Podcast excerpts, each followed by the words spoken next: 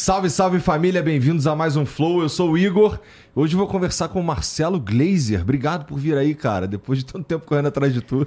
Tô, tô aqui. Finalmente deu certo, né? Tá, Obrigado beleza. pela moral. Não, é uma pena porque o Sérgio ia estar aqui com a gente hoje, mas cara, ele tá doente. Então pois. não vai rolar dele vir. Ele até me mandou uma mensagem lá. Tá tranquilo, Sérgio. E você que tá chegando aí imaginando que o Sérgio ia estar aqui, ele ia mesmo, mas tá dodói. Tá catarrento. Né? Sei lá o que, que ele tem. Pois é, também não sei, mas bom ele não ter vindo de uma certa forma, né? Porque estúdio fechado. É, é, é. melhor, tá doente, melhor não vir. É. E, pô, o, o pior é que ele tava meio feliz, cara, que a gente ia pô, conversar super, aqui. Super, cara. A gente. Eu fiz. Eu fiz um podcast durante a pandemia lá nos Estados Unidos, chama Papo Astral, ah. para meu YouTube aqui no Brasil. E ele foi um dos meus convidados e a gente, pô, se deu, foi, sabe aquela coisa, amor à primeira vista, deu certo. E depois a gente fez várias outras coisas juntos e tal. E eu nunca vi ele presencial aqui do meu lado. Eu tava super afim de dar um abraço nele, né?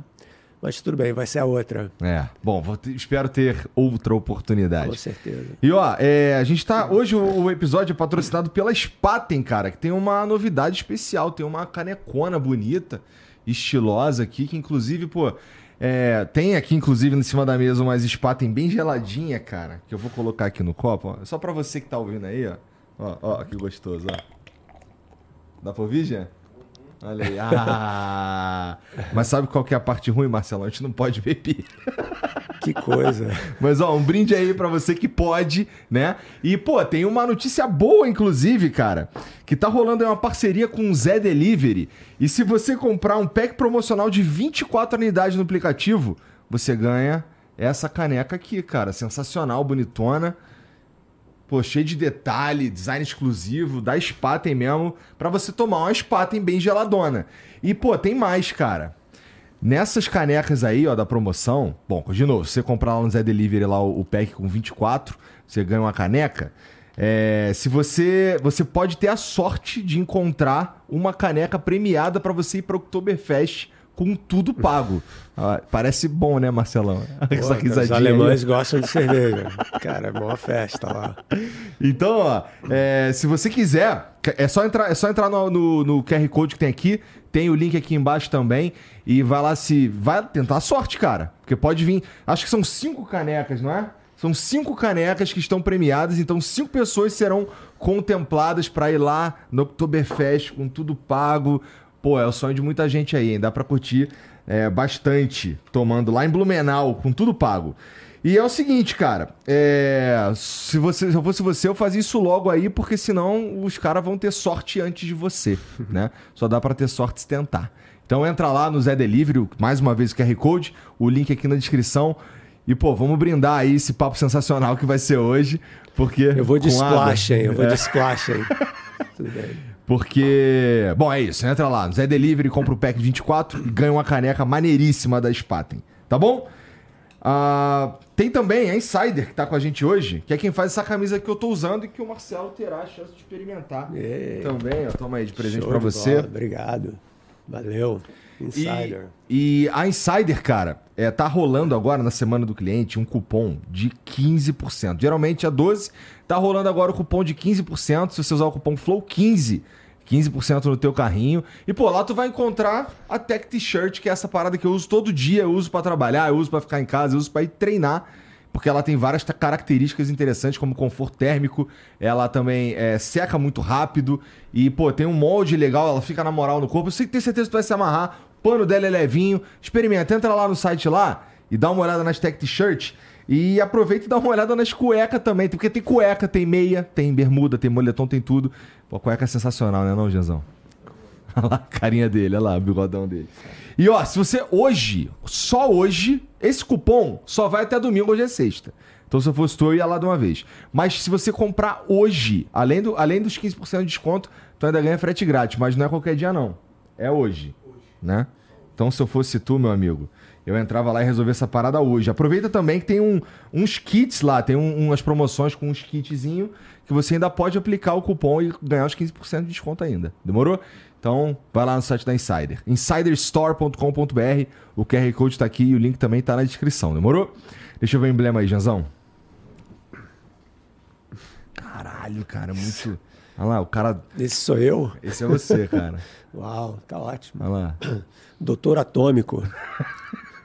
A carequinha tá, tá, Tá, certinha, né? Tá, tá, cara, tá ótima. Então, ó, você que tá assistindo aí, ó, pode resgatar esse emblema, é totalmente de graça. É só entrar em nv99.com.br barra resgatar e usar o código Marcelo Glazer, tá bom? É, se quiser mandar mensagem pra gente, o link tá fixado nos comentários da live, se você estiver assistindo no YouTube. Mas é nv99.com.br barra flow, já é? Entra lá e manda mensagem pra gente. Brunão, aproveita aí um, uma Spaten. Ó, e o lance da Spaten aqui, ó, não esquece. Aprecie com moderação. E pra comprar e pra consumir bebida alcoólica, você precisa ser maior de 18 anos. É com responsabilidade. Mais uma canequinha, hein? Passou de 18 anos, tô- tenta lá, vai lá. Marcelão, cara, recentemente teve aí aquele papo que todo mundo falou sobre, que é do, do, do ET, cara. Tu viu aquilo? Cara, parece um bonecão esquisito pra cacete. Lá eu vi uma galera falando, eu vi uma galera tentando defender a ideia, mostrando uns ultrassom, ovos, não sei o que e tal. Que pira foi isso, cara? De onde que saiu essa parada? O que que tu acha? Olha só, eu vou ser o, o, o estraga-festa, sabe É. o estraga-festa? Porque, bom, primeiro que se você for no YouTube, você vai encontrar um monte de vídeos de biópsia de ETs de 1950 e poucos. Verdade. Porque, né, aparentemente, na tal da Área 51 lá, caiu, né? ou Foi derrubado uma espaçonave por um caça Ah. a- da, da Força Aérea Americana e pegaram os ETs e fizeram todas as operações dos ETs e supostamente tem um vídeo disso tudo. E, cara, isso é uma grande besteira. Entendeu? Infelizmente, moçada, vocês lá de Varginha, então, que são. é, parece ter um ponto de foco ali em É, Varginha, né? É, e o problema é que, cara, não tem ET. Quando tu vê isso, tu já acha ridículo, tu já entra numa pira. Qual pira? Tu entra numa de, cara, será que pode ser? Ou nunca entra nisso? Não entro, cara. Pô, eu tô, sou cientista há várias décadas. A gente estuda o universo, a gente estuda as estrelas, a gente entende. Dá um exemplo. Exemplo. Se a gente quisesse ir na estrela mais próxima do Sol, aqui do lado, chama Alpha Centauri, aqui do lado em termos de astronomia, Aham. né? Fica a quatro anos-luz de distância, quatro anos e meio. Ou seja, a luz demora quatro anos e meio para chegar de lá até aqui. Se a gente pegar o nosso foguete mais rápido que existe hoje, Sabe quanto tempo ia demorar? 100 mil anos para cobrir essa distância. E isso é um foguete que viaja mais de 50 mil quilômetros por hora. É longe pra caramba. Então, para para pensar um segundo. Se esses caras têm uma tecnologia que é capaz de cobrir essas distâncias, chegar até aqui e cair, ser derrubado por um caça da, da, da, da Força Aérea Americana, ou seja lá de qual Força Aérea, e, e ser indefeso e, e não falar com ninguém de, que tem poder, entendeu? Que tem uma influência. Quer dizer, imagina, se você. Vamos fazer o filme ao contrário. Nós, terrestres, temos uma tecnologia para ir até uma outra civilização extraterrestre lá longe. Ah, Quando a gente chegar lá, a gente tem que ter um plano de ação. tem. O plano de ação não vai ficar ficando dando volta no céu, luzes coloridas e tal, estranhas. Você vai falar com os líderes, você vai falar com o cientista, você vai fazer um. Você vai falar, pô, cheguei aqui, preciso ser visto de uma forma direita. Por que, que esses caras não fazem isso? Né? Então, fora o fato sim, tecnológico de como é que eles fazem esse tipo de viagem, tem o lado de para que, que eles estão fazendo isso? Qual é o ponto? Entendi. Então tem vários argumentos assim, fora outros que infelizmente meio que vai e depois como é que ninguém tem, ninguém eu digo, nenhum cientista com credibilidade, que tem essa, né? É, mostra alguma prova concreta, tipo um, um pedaço de metal que não foi feito aqui na Terra, ou uma tecnologia que ninguém conhece. Né? Tudo que parece que é imagenzinha, filme, piloto de avião, de noite e tal. Então é o seguinte: tem uma frase super famosa do Carl Sagan, que foi o grande herói que contava as histórias do universo para todo mundo, super famoso. Ele dizia o seguinte: quando você faz uma asserção extraordinária, tipo quando você fala alguma coisa que é incrível, você tem que ter uma prova incrível. Entendeu? Qual é a prova? Entendeu? Qual- é isso que está faltando, né? E você fala, porra, esses cientistas são um saco, são, né, porra, ficam, né, chovendo, é como nos Estados Unidos tem uma frase, chovendo na parada da gente e tal. E o ponto é o seguinte, cara, que nós é que estamos passando a vida inteira estudando essas coisas, nós queremos mais do que qualquer um ver isso, entendeu? Mas a grande vantagem da ciência é que ela não te deixa ser enganado facilmente. Esse é o ponto, entendeu? Então é lógico que eu quero saber se tem ou não vida extraterrestre. Acabei de escrever um livro, saiu nos Estados Unidos agora, sobre isso, né? E argumentando que, cara, o lugar incrível no universo não é lá, não, é aqui. É esse aqui, é o nosso planeta. Esse é o grande lugar. Entendi. É. Bom, eu também queria que. Não sei se eu queria, na verdade. Porque se a gente for levar em consideração tudo que você, tudo que você falou, que eu concordo, que é o que, que esses caras vieram fazer aqui. Uhum. Porra, se, se os caras vierem aqui e eles olham para nós assim, tudo meio burrinho. É, pois é. Né? Nós vamos virar escravo, provavelmente, né? É, essa, você tocou num ponto super importante, porque o que, que os europeus fizeram quando eles saíram da Europa no século XVI, XVII, foram para as Américas, foram para a África? Escravizaram, é. colonizaram, destruíram, roubaram. Então, esse medo do ET aí que você falou é o medo que a gente tem da gente mesmo, entendeu? Porque nós fizemos isso, é cara. Né? Você fala, pô, então é claro que eles vão fazer, porque nós fizemos, né? E aí você também tem o outro o mais raro, mais raro, mas tem, que é o, que é o legal, que é o iluminado, que tem todas as respostas. Cara, eles é que vão ensinar pra gente como que a gente vai sair dessa merda que a gente está agora, uhum. né? Porque o buraco é fundo.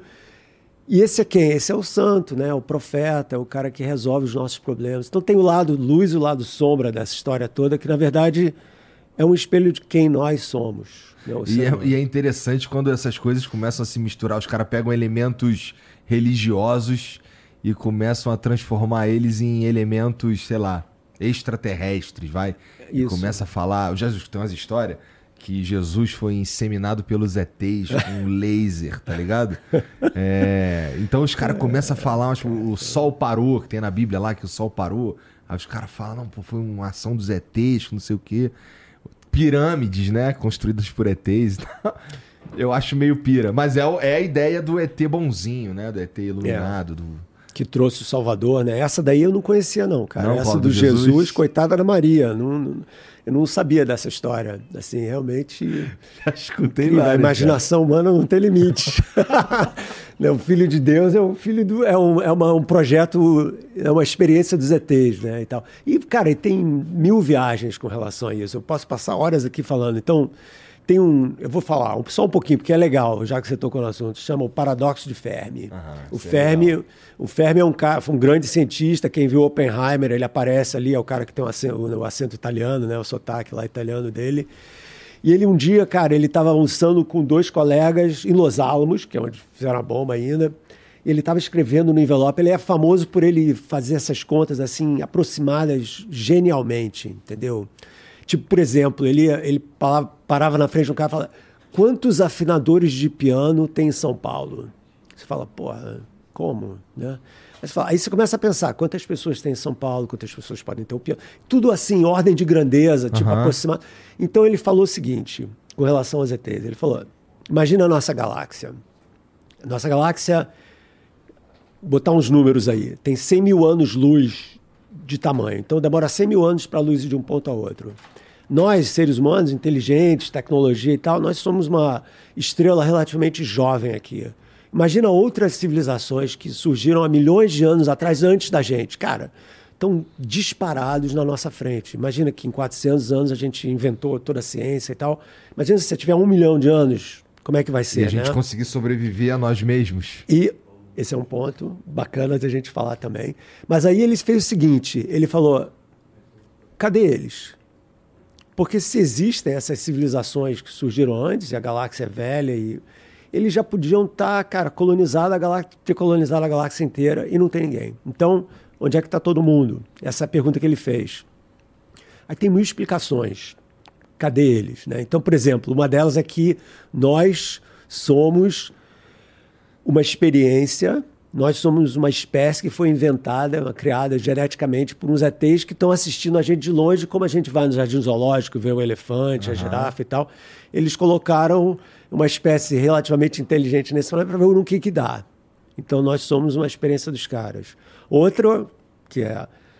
Eles estão por aí, cara. tá todo mundo estão aqui, só que a gente não vê porque eles têm toda uma maneira de não aparecer, né? Aquela coisa, né? Tem o bombardeiro americano, o B-2, que uhum. ninguém pode ver e tal, porque os radares não pegam. Tem um sentado aqui. Mas eu posso falar, cara, tem um sentado aqui, tem uma fada, tem um doente, é, tem é. um santo, tem um anjo. É a mesma, a mesma ideia, entendeu? Então tem mil histórias, mas a mais a mais interessante, já que você falou, eu vou voltar no que você falou, é o seguinte, bem Guerra Fria essa história, né? Foi seguinte, eles não estão aqui porque toda a civilização, meio sombrio isso que eu vou falar, mas tudo bem. Toda a civilização desenvolve tecnologia nuclear, eventualmente se autodestrói em 100, 200, 300 anos. Então, essa questão aí que você falou, como que a gente vai sobreviver a nós mesmos, tem tudo a ver com essa conversa toda. Então, os caras ou vêm para destruir ou vêm para ajudar. Porque nós, coitadinhos dos seres humanos, a gente não sabe construir pirâmide, a gente não sabe fazer nada, eles é que ensinaram tudo para a gente, certamente a gente não vai resolver os nossos problemas, né? Isso daí, cara, é um desserviço, porque a gente tem que tomar a responsabilidade por quem nós somos, é. entendeu? Esse, essa, essa casa aqui é nossa. Quer dizer, erro.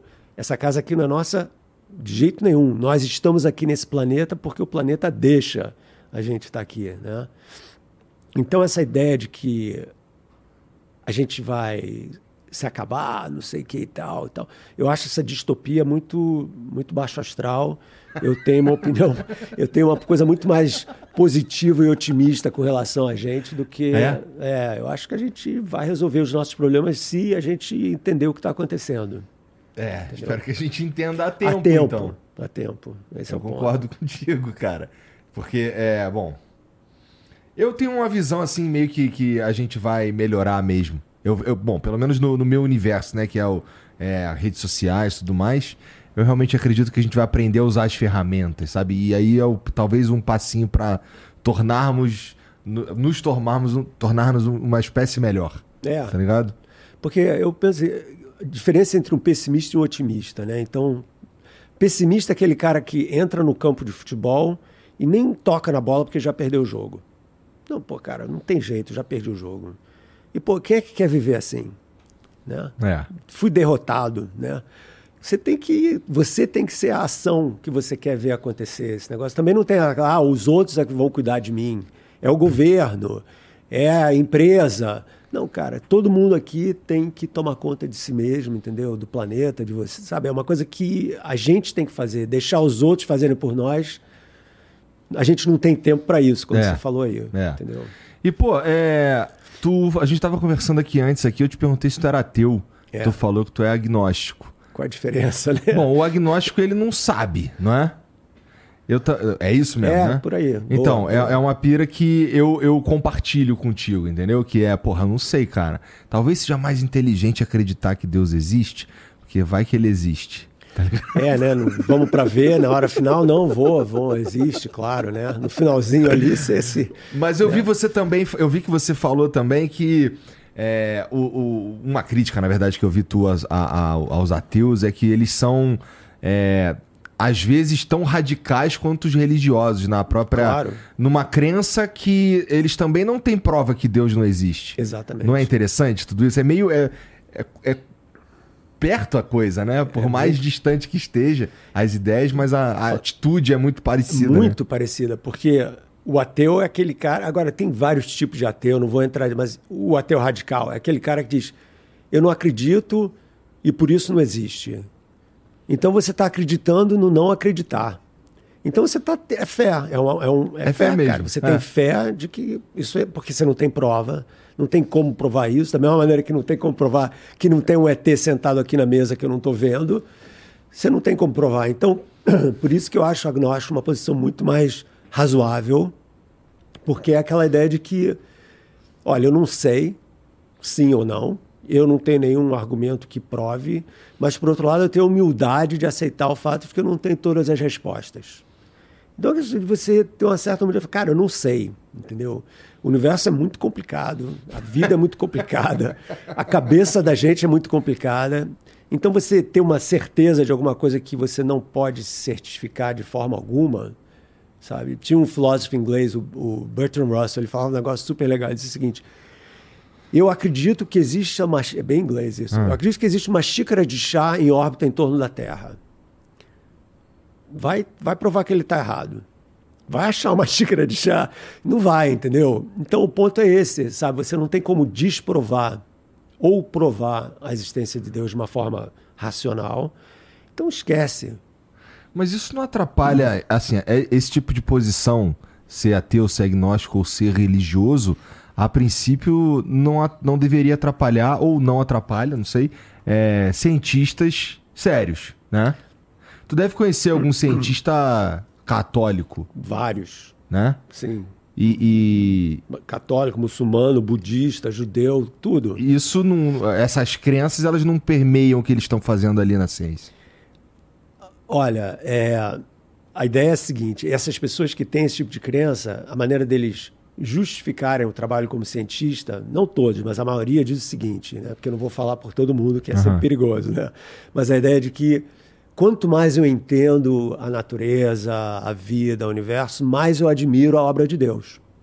Então é quase que uma devoção dos caras, entendeu? Tipo, pô, eu quando eu tô tentando entender o mistério da existência, não sei o que e tal, eu tô tentando entender a mente de Deus, eu tô tentando, sabe, eu tô me relacionando com essa minha crença. Então, e ó, na história da ciência, os grandes cientistas antigamente, todos eram religiosos. O Gali- verdade. Até o Galileu, que entrou, teve problema lá com a igreja, ele era um cara, as duas filhas dele eram freiras, e ele era um cara religioso. Ele queria falar que, ó, cara, a Terra não está no centro, a Terra é um planeta, e, bot- e ele teve problemas com a Inquisição e o caramba, porque ele queria proteger a igreja de não se embaraçar com essa história, entendeu? Porque era óbvio para ele que estava errado esse negócio da Terra estar no centro e tal.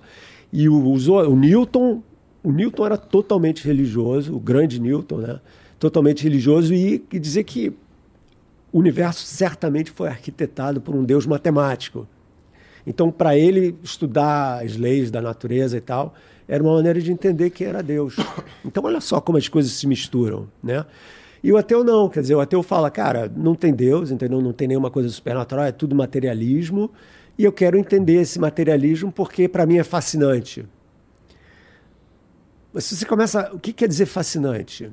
Tem alguma espiritualidade nessa história aí? Porque espiritualidade é uma palavra bem interessante, né? Tem, tem umas palavras que a religião meio que sequestrou É. né? Tipo espiritualidade, é, é, o, o sobrenatural, a ideia do o que, que é o espírito e tal. E você tem maneiras de pensar sobre essas coisas totalmente dissociadas da religião católica, seja lá qual religião você está falando. Então, por exemplo, espiritualidade para mim é uma palavra incrível, porque o que quer dizer isso? Né? Quando você está fazendo um programa e tal, e você está pensando, e você tem uma inspiração. O que que é uma inspiração? Ah, Deus me tocou, pô. Uma- né? Mas é uma- você inspira, né? É. Quer dizer, você está trazendo o que para dentro de você? O espírito, aquela ideia de que quando você está relacionado com o mundo de uma forma que aquela coisa vem para dentro, te inspira e você coloca uma ideia para fora. Então a ideia do espírito tem tudo a ver com o respirar, o estar vivo, estar presente no mundo, etc., que é uma coisa que não precisa ser sobrenatural. Esse é o ponto. Entendeu? Eu me lembro, eu tive uma conversa uma vez com o cardeal do Vaticano. Ah. E o cara, o cara hoje faz o papel que o cara, o chefe da Inquisição fazia na época do Galileu, em 1630. É um cara que discute as questões de religião, ciência, etc. Né? E eu falei para ele o seguinte, provocando. O cara me falou, o cara que organizou o encontro falou, pode provocar. Falei, pô, o cara vai botar na fogueira ali, né, em Roma e tal. E, e eu provoquei, falei, o que, que quer dizer sobrenatural? O que quer dizer quando fala ah, sobrenatural? Então, eu falei para ele, olha só, vamos dizer que hoje de manhã, antes de vir para cá, eu estava lá me barbeando e tal. Aí eu estava olhando no espelho e eu vi um, um fantasma atrás de mim. Pior ainda, eu vi Jesus atrás de mim, né? alguma coisa assim, religiosa e tal. Isso daí é sobrenatural ou é natural? Aí ele pensou e falou: bom, de acordo com o nosso dogma, seria uma coisa sobrenatural. Aí eu falo: um cientista ia pensar da seguinte forma: se eu vi alguma coisa, é porque essa coisa emite ou, ou reflete radiação, luz. Então, e se essa coisa fala ou faz algum barulho, é porque tem energia se movendo ali, pode tocar objetos e tal. Então, o que é sobrenatural aqui? Tudo isso é natural. Eu vi, eu ouvi, você pode cheirar. Então, é um fenômeno talvez natural. Pode ser também que você tomou uns cogumelos, sei lá o quê, uhum. ou, ou, muitas, muitas patem que não devia, mas. né? E você, então, altera a sua percepção da realidade. Isso rola direto, né? Então, quer dizer, é. essa divisão é muito sutil, cara. O sobre, na, tá, tá acima da natureza. Se está acima da natureza, então a gente não consegue se relacionar com. Então só pode existir na base da fé. Entendi. Pô, então é, é verdade isso daí. O lance você falou que a religião ela sequestrou essas palavras mesmo, porque quando fala em espiritualidade, já pensa logo num, num viés religioso, né? Quando na verdade, não, a gente pode ter espiritualidade sem necessariamente ser religioso e tudo mais. Mas, é, bom, a gente estava falando lá no começo sobre é, os ETs e tudo mais. E aí, cara, é, tem também sobre é, umas teorias. Você estava falando do, do, dos caras pensando da, do, da Terra ser o centro da parada, não sei o quê. É, quando tu, tu, deve rir, cara, das, teo, das teorias absurdas que aparecem como terra plana, Eu já como terra oca. mesa aqui que a gente tá, terra plana aqui, é, ó, terra plana, mesa. Uhum. terra oca. Terra oca é divertido. Terra oca? É. Tem essa também? Tem, pô, lá dentro. Cara. Uma vez eu tava conversando com um cara, eu tava conversando com um cara, e, ele, e eu falei assim, pô, cara, não sei que papo, não sei que terra plana. Ele, que terra plana, cara? Aí a gente, kkk, não, tô zoando, pô, não sei o que. Ele, não, pô, a terra é oca. Aí tu ficou, caralho, terra é oca? Aí ele, é, pô, tem uma galera que vive lá dentro da terra, por isso fica saindo mamute toda hora. Parece mamute congelado, não sei o quê. Ah, são eles é que estão mandando. É, aí, porra, mas. Cara, se a terra fosse oca, como é que tu explica então a gravidade? Aí ele, ah, tem um sol dentro da terra. Ih, caramba. Pô, deve ser maior calor. A moçada que mora lá embaixo tá mal, hein? Deve ser quente pra caramba. Os vulcões, então, pô, a lava, Ai, complicado. Cada parada. Eu cara. acho o seguinte: pessoas que acham que a Terra é oca deviam ser enviadas com uma sonda 400 quilômetros abaixo para ver o que está acontecendo, assim, entendeu? Na, lá embaixo, né? Para ver, olha, olha, cadê? Onde é que está? Ah, não, fica mais embaixo. O buraco é mais embaixo. É, né? porque coisa. sempre tem uma parada. Ela não é oca, mas o centro da Terra é feito de metal líquido, de ferro e níquel. Uhum. Isso tudo bem, entendeu? Mas oca é absurdo. E terra plana, nem, eu nem sei como responder a isso. Quer dizer, eu até sei, eu vou provar para vocês imediatamente que a Terra não é plana. Olha só. Imagina que você está na praia. Tá? Você está numa praia olhando para o horizonte. E aí você vê um navio se aproximando. Hum. Na direção, na sua direção vindo do horizonte. Se a Terra fosse plana, você ia ver o navio inteiro. Só que o que você vê, você não vê o navio inteiro. Você vê primeiro a parte superior do navio e depois é que você vê o resto. Por quê? Porque a Terra não é plana. Vou fazer ah, não, a demonstração na, na minha cabeça aqui, ó. Terra, tá aqui ah. o planeta Terra. Ah. Olha aqui, o navio tá vindo aqui de trás, ó. Me fala aí, Igor. O que, que você vê primeiro, o meu dedão ou o meu dedinho? É o dedinho, o dedinho. É claro. É isso, cara. Entendeu? É simples não precisa nem levar o cara para um foguete. Porra. Que momento. Não, eu já vi os caras argumentando que é como a luz funciona, não sei o quê, ah, chega raios, pá. Mas Você eu também pode já... inventar história para tudo. Cara, eles e é louco como eles inventam de fato história para tudo, cara. E assim, cara, o que, que você acha que você acha que ah, os cientistas deveriam é, levar, não, não é nem levar, mas ah, o que que fa... por que, que essas coisas elas se difundem, cara? Será que é porque não tem um, um esforço coletivo para que elas não se difundam, ou não tem jeito, ou a galera só tá cagando, porque nem é uma discussão? Como é que os cientistas veem essa, essas questões dessas, dessas teorias absurdas, cara? Então, legal. Olha só. Sociedade secreta não é uma coisa nova. Né? Exist, existem Os história todos, vários tipos de sociedade secreta e tal, que existiam antes, que eram grupos pequenos, em geral, ligados com religião e tal, né? Com a internet, com mídia social, ficou muito mais fácil para pessoas que têm um certo poder de falar e tal, de convencer mais pessoas. E daí você tem, começa por aí. Daí você tem, tem várias partes aí. Eu já pensei muito sobre esse assunto, justamente porque me preocupa como com o Sérgio Sacani, a uhum. ideia de você trazer informação de qualidade para as pessoas em vez de besteira e tal, né? Você fala, que, que fenômeno é esse? Né? O que está acontecendo? Então tem um lado também que é meio desespero social. As pessoas, cara, nós seres humanos, a gente precisa fazer parte de grupos. A gente precisa ser querido. A gente precisa sentir que a gente pertence a alguma coisa. Então, o poder da igreja, muitas vezes, não é tanto a relação com Deus, mas é, cara, eu vou na igreja no domingo, tá minha moçada lá. Eu me relaciono com essas pessoas, eu me sinto querido, eu tenho uma vida digna, entendeu? E com o desespero, a solidão, então as pessoas ficam querendo se apegar ao que der, ao que for. E quando surge um cara carismático, com ideias que são meio radicais, e você vê que tem outras pessoas, começa devagar, né? Uma coisa bola de neve, né? Que ela vai crescendo e tal. Você vai assistindo cada vez mais parte desse grupo. E aí, como toda a tribo, né? Tribo é uma coisa muito louca, se você parar para pensar nisso. Porque é. tribo é uma coisa assim. Você faz parte da tribo, você está protegido pela tribo. Mas se você não faz parte da tribo, você é o inimigo. Né? Então, a função da tribo é proteger quem pertence e afastar quem não pertence. E para fazer isso, você tem que ter o quê? Você tem que ter. É, você tem que jurar ou, ou, ou, fazer parte do código de ética, sei lá, do que, que as pessoas acreditam naquele grupo.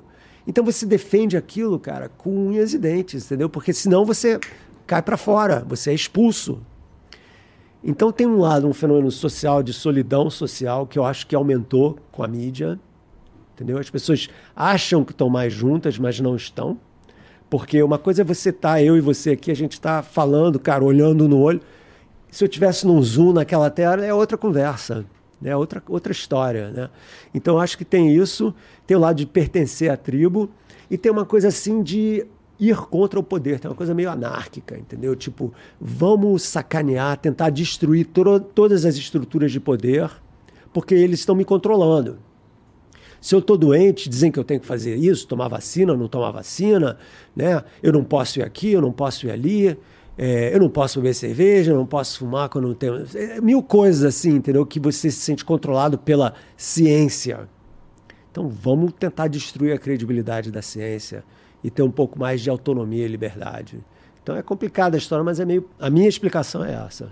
E aí, mas aí, assim, o que que você acha que dá para fazer alguma coisa para melhorar esse cenário? Deveríamos fazer alguma coisa para Estamos fazendo, né? Pô, estamos aqui conversando, deve ter muita gente assistindo aí. Isso é fazer, entendeu? É tipo, moçada, pelo amor de Deus, cara, entendeu? Pô, você, já falei do navio aqui, se quem puder, não acredita, ah, o negócio da Lua, né? Não fomos nunca até a Lua, a gente nunca entrou em órbita para ver a Terra. Cara, uma das imagens mais lindas da história da humanidade. Hum. É, a, é a imagem que os astronautas da Apollo 15 tiraram quando estavam em órbita em torno da Lua e viram a Terra nascendo.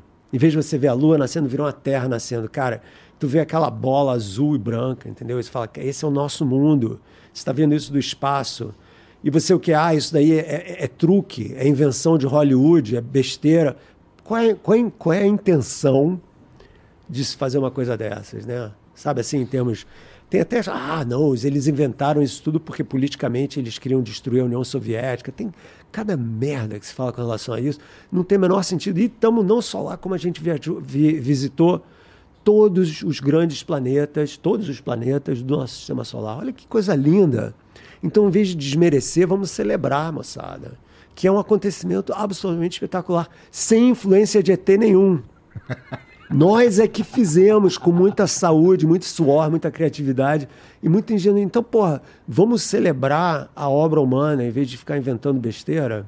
E vamos fazer parte disso e tentar focar as nossas energias não a destruir, mas a reconstruir o nosso planeta, a distra, distribalizar esses grupos todos, sabe, que ficam se chocando um com o outro em vez de construir uma coisa juntas. E, porra, deve ser. Assim, o teu trabalho deve ser de fato bem gostoso, cara.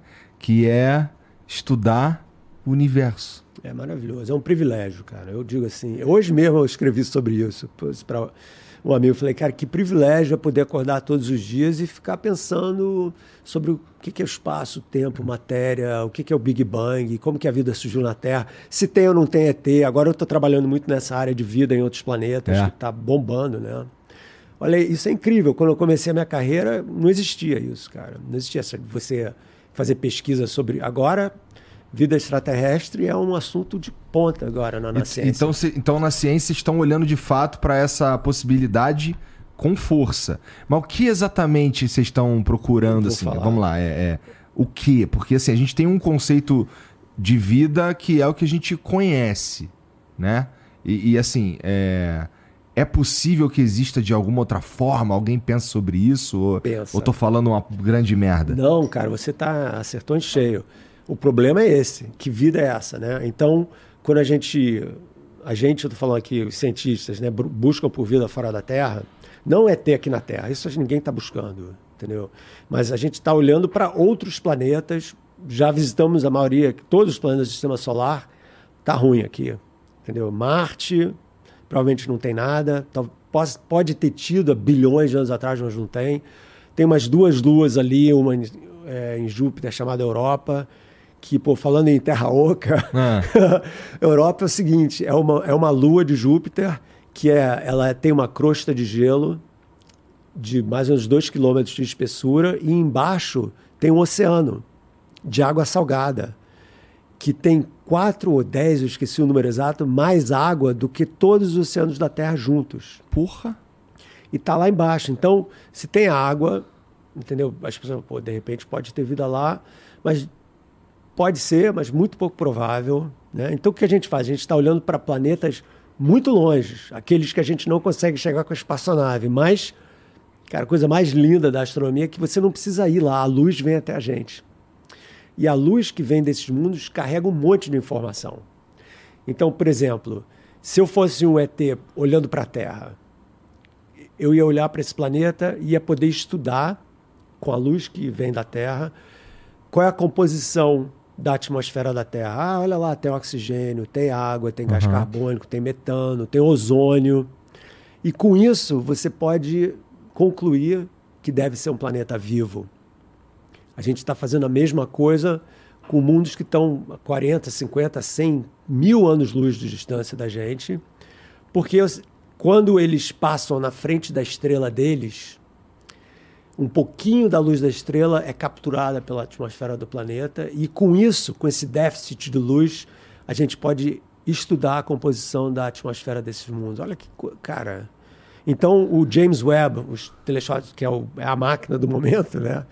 Ele está conseguindo fazer isso. Então, essa semana passada, é, uns cientistas, uns astrônomos lá da Universidade de Cambridge, na Inglaterra, anunciaram que viram um planeta que é um mini Netuno, assim, um pouco menor que Netuno, que tem metano, tem gás carbônico na atmosfera e que talvez tenha um composto de enxofre que aqui na Terra, pelo menos, vem da vida.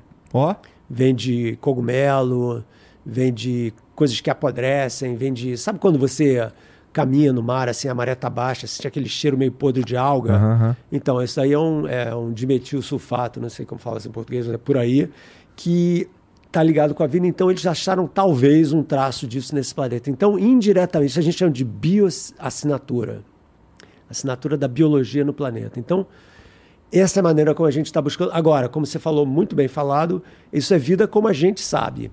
Ou seja, carbono, água, coisas que a gente conhece. Porque as outras vidas que podem existir aí, aí a gente está fazendo ficção científica. A gente não tem, a gente só tem um ponto, cara. A gente só tem esse ponto aqui, né, que é a Terra, onde tem vida, e a gente só conhece esse tipo de vida. Podem existir outras? Talvez.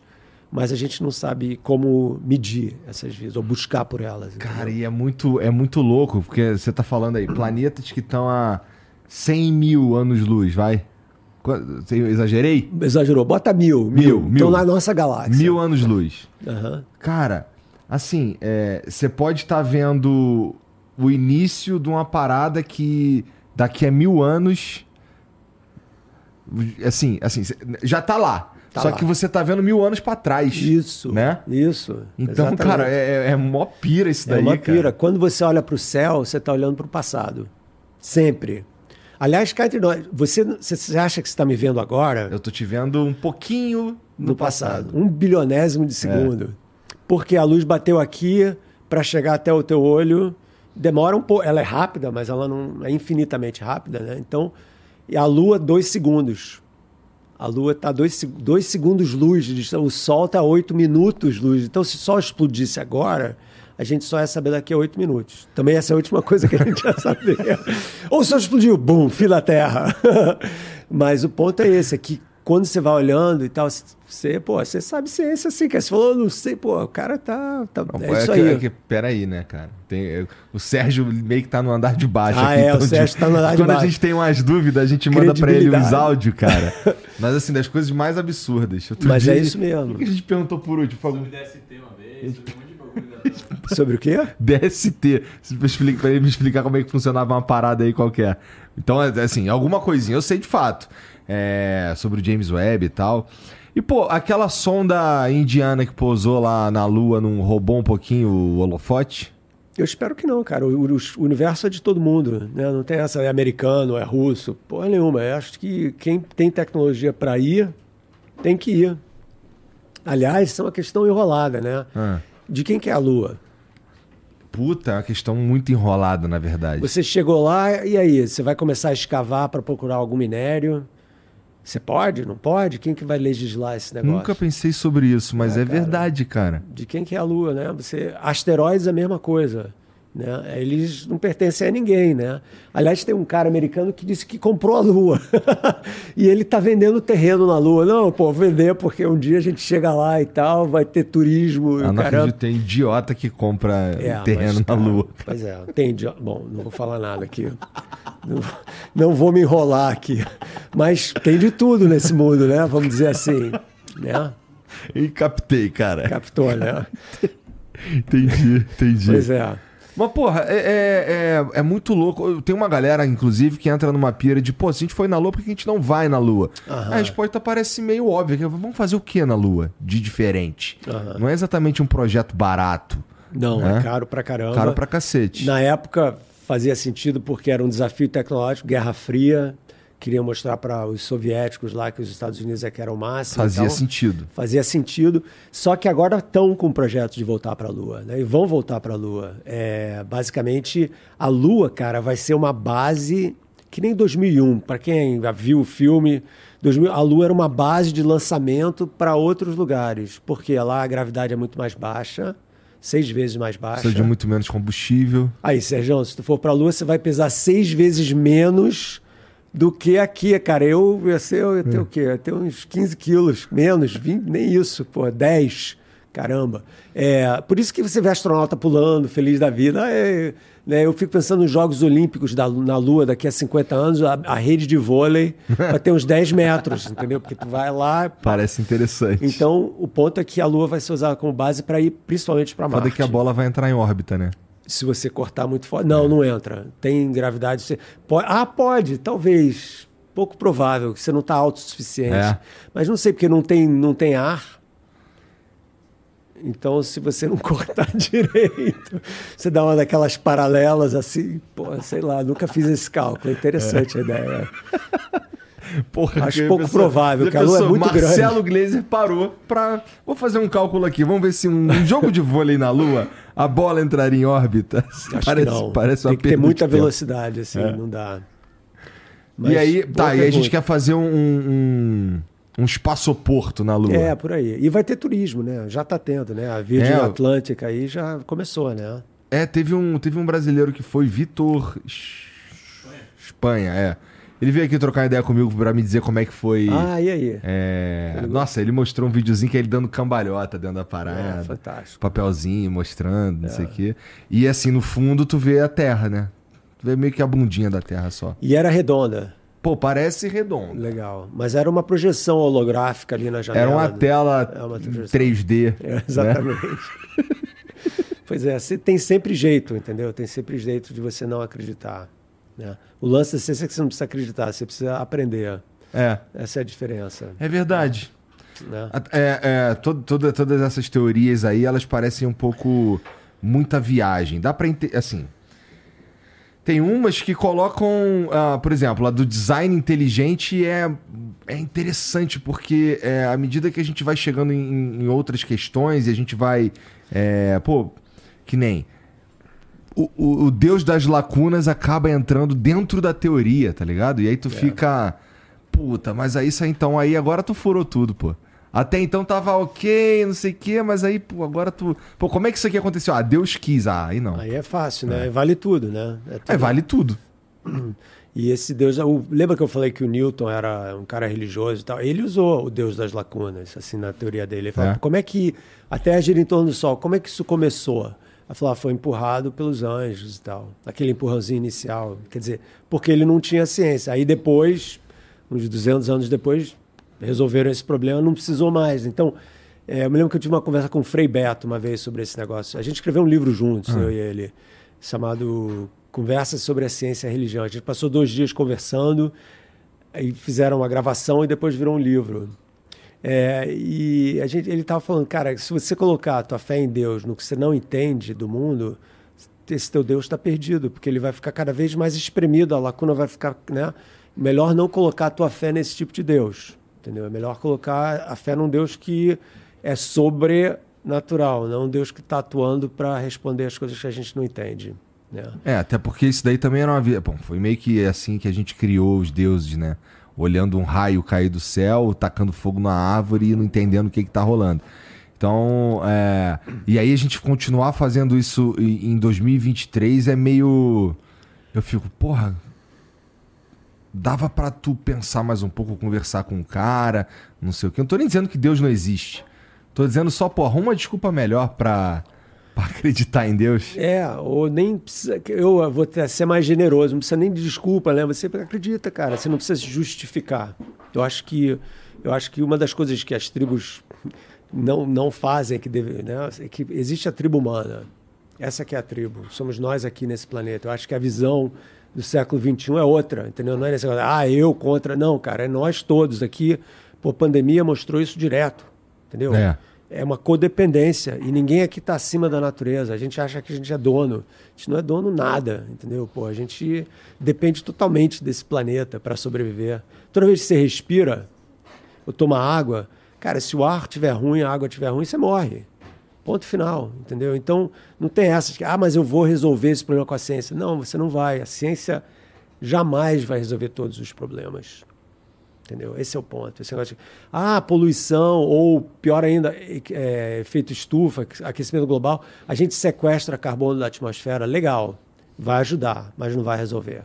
Para resolver, você tem que mudar a cabeça das pessoas, entendeu? E, a- e, a- e para mim, eu acabei de escrever um livro, publicar um livro lá nos Estados Unidos sobre isso, que vai sair aqui, se eu terminar a tradução, em meados de março, que é sobre, chama o Despertar do Universo Consciente um manifesto para o futuro da humanidade. A ideia é justamente essa, que a gente tem que reinventar quem nós somos. Entendeu? Do jeito que está indo o negócio, cara, não dá para continuar.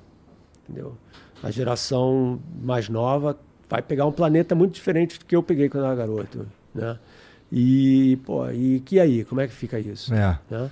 Ô Marcelão, essa tua, a tua visão de mundo, de realidade, deve ter sido profundamente influenciada pelo teu trabalho ao longo da tua carreira.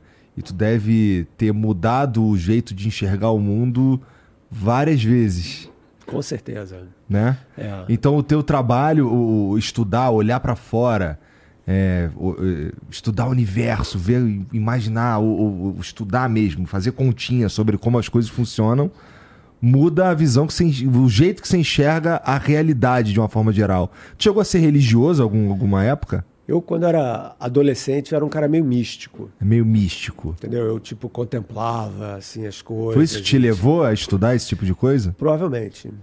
Porque chegou uma hora que é, esse misticismo não casava com a religião, mas eu era fascinado pela questão de, cara, como que a gente está aqui? É uma coisa que gente- você não para para pensar nisso, mas o que, que aconteceu? Como que surgiu isso? Da onde a gente veio? Por que, que a gente pensa? Por que, que o meu cachorro, ele é um gênio, mas ele não escreve poesia, não constrói radiotelescópio, entendeu? Ele, ele tem uma inteligência muito diferente da nossa. A nossa inteligência é muito diferente num sentido muito peculiar, cara, porque nós sabemos que nós somos animais, e, mas por causa disso nós também não somos só um animal no sentido básico da palavra. Por isso a gente fala dos deuses, que na verdade são uma extrapolação daquilo que nós gostaríamos de ser. Entendeu? aquela coisa onipotente, onipresente. Então a gente está sempre tentando alavancar a nossa condição humana para uma coisa maior, uma uhum. coisa, né? E eu acho que essa ansiedade humana para mim é muito fascinante, entendeu? Essa coisa de, porra, da gente saber, também não quero ficar heavy aqui, mas às vezes é importante. Mas que, cara, a gente vive, a gente tem um intervalo de tempo aqui e ninguém, muito, nenhum outro animal sabe disso que a gente saiba. Talvez a baleia saiba, mas a gente não entende a língua delas, mas a gente sabe que a nossa é assim. E o que, que, a gente faz com isso? Né? O que, que você faz com esse tempo que você está aqui? Isso, para mim, é que é a coisa mais importante. É você viver com senso de propósito. Né? E eu sempre fui meio assim. Né? E a ciência veio quando eu entendi que, cara, então os cientistas eles estudam não só resolvem problemas de qual é a, a chip mais, mais rápida para o meu telefone, meu celular, que é super importante com a aplicação, mas tem essas perguntas mais profundas, entendeu? Que para mim são fascinantes. Eu falo das, olha só, resumindo, as três origens. A origem do universo, da onde que veio tudo, a origem da vida, como é que a vida começou, pelo menos aqui, e a origem da mente. Como é que um monte de neurônio na tua cabeça faz você ser você? Você acordou hoje de manhã, você é o Igor. Ontem também. Cara, mas o que você tem na cabeça são neurônios ligados uns aos outros que não são você. O neurônio não é você, mas você é você. Como é que surge, entendeu? Nessa tua cabeça, essa ideia de que você é uma pessoa com uma identidade, com uma subjetividade. Você reage de uma forma diferente para a mesma coisa. Vamos dizer, eu escuto uma música, eu vejo um filme, eu começo a chorar, você começa a rir, ou é indiferente. Como? Se a gente é tão parecido em termos de né, hormonais e tal, em termos de uhum. cabeça. Isso para mim são os grandes mistérios. E poder, como você falou antes, poder viver uma vida pensando nessas coisas e tentando, com passos muito pequenininhos, dar uma melhorada no nosso conhecimento é fantástico. E é muito interessante tudo isso que, que você falou aí, essas três perguntas e tal. Meu irmão, é, eu considero, do meu ponto de vista limitado, é impossível pensar sobre isso de fato estudar isso daí, tentar chegar em algum lugar sem passar pela religião. Uhum. É impossível. Em algum momento tu vai esbarrar pelo menos numa sombrinha de putz, cara, será que putz, parece acho que botaram a gente aqui, cara. Mas aí aí você entra naquela história, né, do círculo vicioso, mas quem que botaram? Né? E quem são esses aí que botaram? Aí será que esses que botaram, os outros botaram eles, e os outros botaram eles, e os outros botaram eles? Tem um mito hindu, né, que fala assim: a terra está em cima de um elefante. Aí o cara, mas e o elefante? Ah, está em cima da tartaruga. E a tartaruga? Ah, a tartaruga infinitamente, entendeu? Uma em cima da outra até o fim. Ou seja, tem certas perguntas que não tem resposta. Então você tem uma escolha. Ou você escolhe uma resposta baseada na fé, que é uma coisa que você nunca vai saber se é verdade ou não, porque é baseada na fé, mesmo que você seja convicto na fé, você não sabe. Ou você simplesmente tem a humildade de falar o seguinte, cara, eu não sei. E tudo bem. Quem que inventou a ideia de que a gente tem que ter resposta para tudo? Por que não aceitar o fato de que, cara, tem mistérios aí que tem, são mistérios, entendeu? Que, pô, a gente não entende. Um cara, sabe, pessoas fazem coisas com outras pessoas, fala, como que o cara pôde fazer uma coisa dessa? Você não vai entender nunca. Às vezes nem a pessoa entende por que fez, mas fez. Então, existem certas questões que, para mim, são mais importantes do que as respostas. Entendeu? O fazer a pergunta te leva a imaginar vários cenários, várias coisas, e é com isso que o, crescimento, que o conhecimento vai crescendo. E, pô, você nunca entender como surgiu a vida, ou a, o que é a mente humana, né? a ideia de você ter essa subjetividade, tudo bem. Né? talvez existam coisas que a gente não consiga entender. Eu chamo disso de incognoscível ou incognoscível, entendeu? Você tem o conhecível, o conhecido, o que é desconhecido, mas pode ser conhecido. E, cara, tem as coisas que, sei lá. Então, viver com a dúvida, as pessoas acham que é um sinal de fraqueza. Cara, é um sinal de força. Entendeu? É um sinal de força porque você tem você tem a humildade de aceitar que você é uma pessoa que está sempre aprendendo. Então, não saber é ótimo, porque aí você fala, cara, eu tenho muito para aprender, então todo dia é um dia novo, entendeu? Tem uma coisa assim de, pô, esse conhecimento vai ser legal, amanhã eu devo aprender mais uma coisa uhum. bacana. E eu acho isso para mim muito melhor do a jornada, né? Vamos curtir a jornada. A jornada, é o caminho, né? a ideia do caminho. Eu, quando era garoto, contar uma coisa pessoal, eu, eu minha mãe morreu quando eu tinha seis anos, uma coisa super trágica e tal. E eu sempre me achei um rapaz problemático por vários motivos. E quando eu era estudante de física na PUC lá do Rio de Janeiro, eu tinha uma professora que era casada, ou foi, era divorciada, mas era, foi casada com um dos maiores psicanalistas da história no Brasil, um cara chamado Hélio Pellegrino. O cara foi um superstar na época dele e tal. E o consultório do cara era no mesmo quarteirão, Copacabana ali. Daí eu, ela, através da minha professora, eu consegui uma audiência com o cara para ver se ele queria me né, virar paciente dele, né? Aí, pô, sentei lá com ele, contei as minhas minhas dores, meus problemas e tal, mas contei também do meu amor pela ciência, do meu amor pelo mistério, a minha relação com o misticismo na época, eu era metido com taoísmo, junguiano pra caramba, coisas assim, entendeu? E, e aí no final eu perguntei, né, e aí, vamos, você vai? Ele falou, não, você não precisa. Eu falei, como eu não preciso? Você não precisa fazer análise. Eu falei, por quê? Ele falou, porque você já está na sua procura. Eu achei isso uma sacada genial. A procura, cara, você através da sua procura, você está se autocurando. Então a busca é a tua cura, entendeu? É a maneira de você se entender melhor. E eu achei o cara, pô, ok, então continua. Ele falou, continua aí nessa sua procura, né? Aí eu fui falar isso meus amigos que estavam fazendo análise há 10 anos, falando, porra, o cara te deu alta na entrevista? Como é possível? E no fundo, cara, talvez essa viagem toda aí que eu estou fazendo, essa jornada, seja o meu processo de cura, entendeu? A minha maneira de eu me entender enquanto ser humano. E porra, quando tu, quando tu olha para o universo, você olha e vê, e você estuda e vê que ele é, porra, infinito. Não é um tanto desesperador. Qual que é o sentimento, cara? É de. de... Porque assim, ó, eu, eu admiro pessoas como, como você, como o Sérgio, como o Neil deGrasse Tyson, por exemplo, que são os caras que eles. Eu suponho que eles manjam muito mais do que. Vocês manjam muito mais do que tá acontecendo de verdade do que uma pessoa normal, do que eu. E eu fico, porra, cara, como é que deve ser putz, as coisas, muita coisa não te choca mais, assim, muita coisa não te, não te dá nem dúvida, entendeu? E não é aquela parada de, putz, é, tal, será que é verdade? Mas, putz, tu já sabe que não é. Então tu já uhum. entende como funciona a máquina de uma parada de um, de um jeitinho. E assim, essa é pelo menos um pedacinho dela. E só que ela é tão gigantesca que é de fato a gente conhece um pedacinho dela. Exatamente. Não é um tanto desesperador isso? Ou, ou é o contrário? É dá mais fome? Pois é, eu acho que é o contrário, dá mais fome. Porque tem duas coisas que as pessoas não sabem muito sobre ciência. A primeira delas é que o motor da ciência é a curiosidade. Né? Aquela coisa do porquê, porquê, porquê. Né? A gente continua que nem criança, né? Ah, mas por quê? Porque a gente está nessa ainda, a gente não cresceu, né? Está no porquê, porquê, porquê. E a outra coisa é que nós somos uma espécie que é muito criativa, mas também é meio míope. A gente não vê tudo. A gente quer ver tudo, né? A gente quer ver tudo, mas não vê tudo. A gente só vê uma parte do que existe. É. E vai ser sempre assim.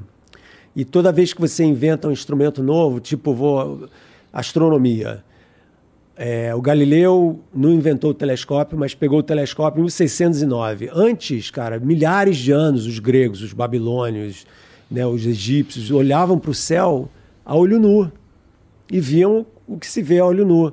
De repente, esse cara pegou um instrumento novo e olhou para o céu viu coisas que ninguém tinha visto: que a Lua tinha crateras, que Júpiter tinha luas, que Vênus tem fases, uma porrada de, que a Via Láctea não é, não é leite, é, são estrelas, entendeu?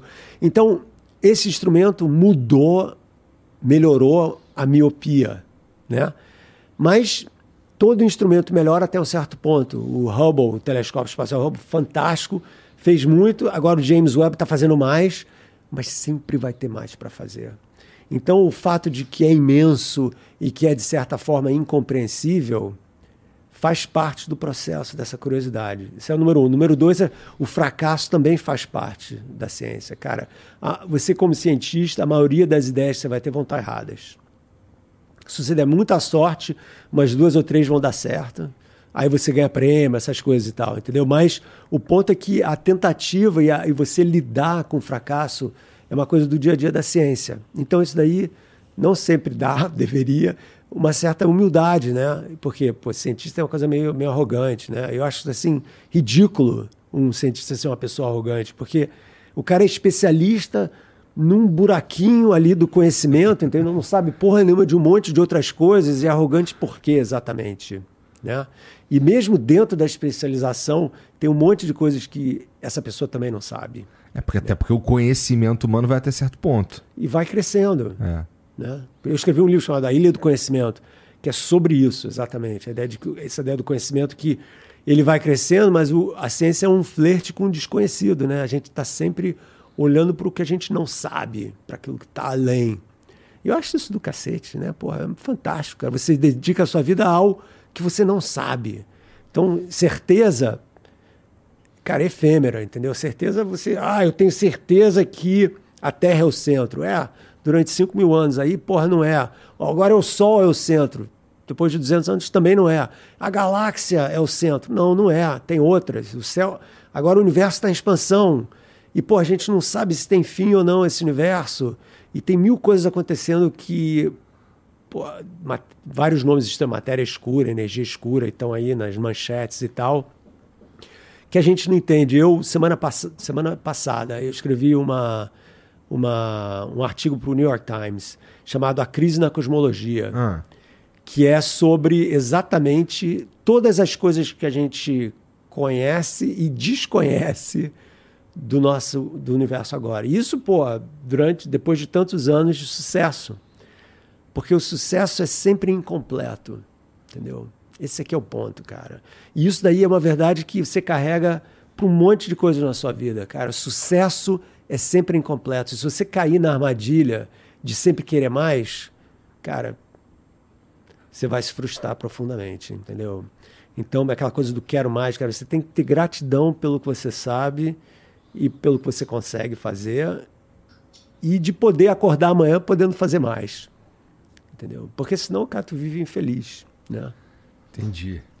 Tá vendo como a ciência também é existencial, cara? Olha só, maneira de você pensar sobre o jeito de viver baseado um pouco nessa história de como funciona a ciência, a ideia de você aceitar limites, aceitar o fracasso, ser curioso, ser ter aquela coisa da, do espírito da criança, uma certa inocência de querer saber, sabe? Pô, mas, o, mas é que a ciência é, é um tanto existencial, tenho certeza, pô. É... A gente de fato não sabe o que, que, o que, que acontece quando a gente morre, a gente supõe. A é, gente não sabe, é. a gente não sabe exatamente como a gente veio parar aqui, caralho. Isso daí é tudo, porra, o que que eu, o que que eu tô fazendo aqui é uma pergunta, porra, que todo mundo já se fez em algum momento da vida. E, e sei lá o que eu tô fazendo aqui, depende de um monte de coisa, depende de, de uma verdade que a gente talvez nunca encontre. Por exemplo, é, o que, que a gente está fazendo aqui muda se Deus existir, por exemplo, né? Agora, se ele não existir, é outra coisa. Então tem várias. Depende de que, qual que é a natu natureza, mas qual que é o que é Deus.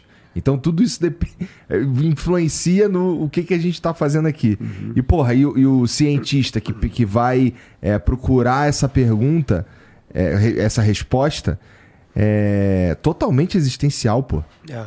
Não, não tem outro motivo uhum. para estar tá procurando saber de qualquer coisa, se não for existencial. E para mim é super espiritualizada também. Né? Quer dizer, uma coisa você está lidando com o desconhecido, né? com uma coisa que é muito maior do que você. Tipo, pô, eu adoro subir montanha e tal, correr em montanha. Para mim, você chegar lá no meio, suadão, cansado, e ver o, o, pôr do sol do alto de uma montanha, aquelas nuvens, a, a, beleza, os animais. Cara, isso daí é um contato que. Ah, isso daí é um contato com Deus. Você pode chamar do que você quiser, mas o importante é que ele te mova emocionalmente de uma forma que te maravilha, entendeu? Que te levanta essa porra. Cara, o mundo é muito incrível, vamos aproveitar essa vida que a gente tem agora, porque, ah, entendeu? Então é uma celebração do saber viver, vamos dizer assim, né? Aquela coisa de, porra, a vida é bela. Ou vamos, se não for, vamos tentar fazer ela mais bela. Né? Entendi. É. Eu acredito nisso também. Eu acho que é muito gostoso mesmo você todo dia você aprender um pouquinho mais. É. E pô, e por isso também eu me considero um cara privilegiado pra caralho. Todo dia eu converso com um cara diferente. Pois é, cara, isso é muito legal. Porra. Eu gosto mais de conversar com, com todo respeito, eu gosto mais de conversar com os coroa. Porque os coroa, pelo menos Já- eles já viveram mais, Cara, entendeu? Já rodamos quilômetro. É, pô, me Claro. conta aí o que, que você acha. E, em geral, é, como graças a Deus eu costumo conversar com pessoas inteligentes, são, assim, é, uma galera que não tem tanta certeza quanto uns moleque de 23, 22 Exatamente. anos, né? Exatamente. Que esses moleques de 23 e 22 anos aí que acreditam que sabem como conserta tudo, né? E o cara que ele, ele viveu o suficiente pra saber que, putz, ele tava errado. E né? as coisas mudam. Mudam. Pô, pensa, pensa em você. Tipo, 15 anos atrás, você jamais podia ter imaginado que você está fazendo o que você está fazendo Nem agora. existia Não isso. existia, cara, entendeu? Então isso é muito incrível, né? De você, de você, primeiro, das coisas acontecerem e você aprender com elas e abraçar essas oportunidades, né? E de você saber se reinventar também. Esse aqui é o lance, entendeu? Eu não sei todas as pessoas mais velhas, mas a ideia de você ter a flexibilidade, sabe? De poder pegar outras procuras, outros Aham. caminhos, vamos dizer assim, é fantástico, né? De você poder se realmente se reinventar como pessoa. E eu tento muito fazer isso.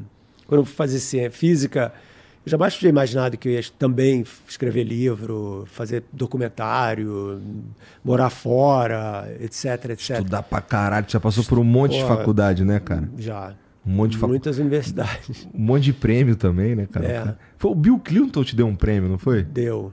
Foi de que isso daí, cara? É, da- início da década de 90, é, né? pois foi, eu era garoto ainda. É, foi em 1994 ou 96, 94. É um prêmio que a Casa Branca dava junto com o, o equivalente ao CNPq, que Tá. é tipo dos Estados Unidos, chama National Science Foundation. Eles juntaram e pegaram 15 jovens cientistas americanos. Durante só só rolou isso durante uns 4, 5 anos e chamaram lá na Casa Branca para prestigiar, ganhar um prêmio, tem lá um diploma assinado Nessa por época eu tava ele estudando lá. já estava trabalhando como, como pesquisador e professor lá. Tá. É, e aí, é, aí ganhei e foi legal porque também veio com uma bolsa de pesquisa alta que eu pude então passar um ano pensando, fazendo, fui para a Itália, fui passar um ano na Itália. É, e, pô, então foi um privilégio, assim. E ali aconteceu uma coisa interessante, foi ali que essa carreira paralela minha de também ser um divulgador de ciência e tal, de que inspirei o Sérgio Sacani a fazer isso e toda uma geração, né, cara? Isso é, olha que legal É. isso, pô. Eu não, né? É, começou ali, porque aí eu falei, cara, por exemplo, eu ganhei o prêmio, sei lá, do Clinton na quinta-feira, na sexta-feira estava lá o repórter do Fantástico me entrevistando na minha universidade, e eu me lembro, falei para ele, cara, para que, que vocês vieram aqui? Eu ganhei o prêmio e tal. O que, que você veio até aqui, né? Para entrevistar um cientista. Falou, ele falou uma coisa incrível. Eu não, eu não me coloco nesse sapato que ele falou, mas eu acho bacana o que ele falou, porque o Brasil precisa de outros tipos de heróis. Não precisa só o ator, o músico, o jogador de futebol, entendeu? Tem que mostrar que existe um outro brasileiro também, entendeu? E, pô, aí tem gente talentosa pra caramba nesse país, entendeu? De, em ciência, tecnologia e tal, e que ninguém nem sabe. Né? Então eles abriram isso. Aí eu falei, cara, eu vou escrever um livro. Aí escrevi, em 97, né? Saiu aí o Dança do Universo, aí pô, explodiu o livro. Aí a Folha de São Paulo me chamou para escrever para eles. Pô, escrevi para eles todo domingo durante 20 anos, cara. Olha, faz a conta. É. 52 vezes 20 é artigo pra caramba. Mais de mil ensaios, né? E aí, meio que, aí fantástico, não sei o que e tal, e eu percebi que existia maior curiosidade na moçada aqui no Brasil para esse tipo de. Porque não tinha muito, né? Tinha pouquíssimo, cara, não tinha quase nada, na verdade. Mas esse assunto é muito fascinante mesmo. Inclusive, tu, tu fez no Fantástico uma, um quadro, não, não foi? Fiz duas séries lá no Fantástico. Foram Fiz- dois? Fiz uma chamada Poeira das Estrelas, foi o primeiro. Tá. E, e o segundo foi é, Mundos Invisíveis. Então, a Poeira das Estrelas é sobre o universo, as estrelas. Parece um pouco o Cosmo do. Parece um pouco Cosmos. Foi fantástico o negócio. Fantástico o negócio. A gente, a gente viajou pelo mundo, cara. Eu, o produtor e um cameraman, a gente foi para todos os lugares, assim, Isso gravar ao vivo. 2006. 2006. Essa Tá. foi a primeira. Tu tava- Foi assim, fantástico. Tu Realmente tava fazendo o que em 2006, Era tirando isso? Fazendo Tá pesquisa dando e dando aula na universidade. E isso daí deve ter te atrapalhado, esse rolezão aí. Nada, foi demais. É? eu não tava, eu tirei um tempo de férias para poder fazer esses. E as viagens eram só de duas semanas e tal. Aí a gente ia para Havaí, para o Japão, para República Tcheca, para França, para Inglaterra. Pô, rodamos o mundo fazendo esses quadros do Fantástico. E ficaram lindos, né? E depois eu publiquei um livro sobre essas histórias e tal, que, sabe? Então, e isso daí inspirou muita gente, né? Falar, ah, cara, então o brasileiro também faz, também pode. Sabe essa ideia, né? De que. E, pô, claro que pode, moçada. É óbvio que, é óbvio que pode, entendeu? Mas tem que querer. Tem que ter aquela vontade. Como é que tu foi parar lá nos Estados Unidos, cara? Cara, circunstancial. Eu. Na época, quando eu, eu fiz o, eu fiz a graduação na PUC do Rio de Janeiro, aí fiz um mestrado rápido de um ano lá na UFRJ, e na época, até hoje acontece isso, eles davam bolsa de doutorado no exterior, CNPq, várias FINEP, CAPES, etc. Aí eu apliquei e ganhei para ir para a Inglaterra fazer um doutorado lá. Aí fui para a Universidade de Londres, aí fiz o meu doutorado.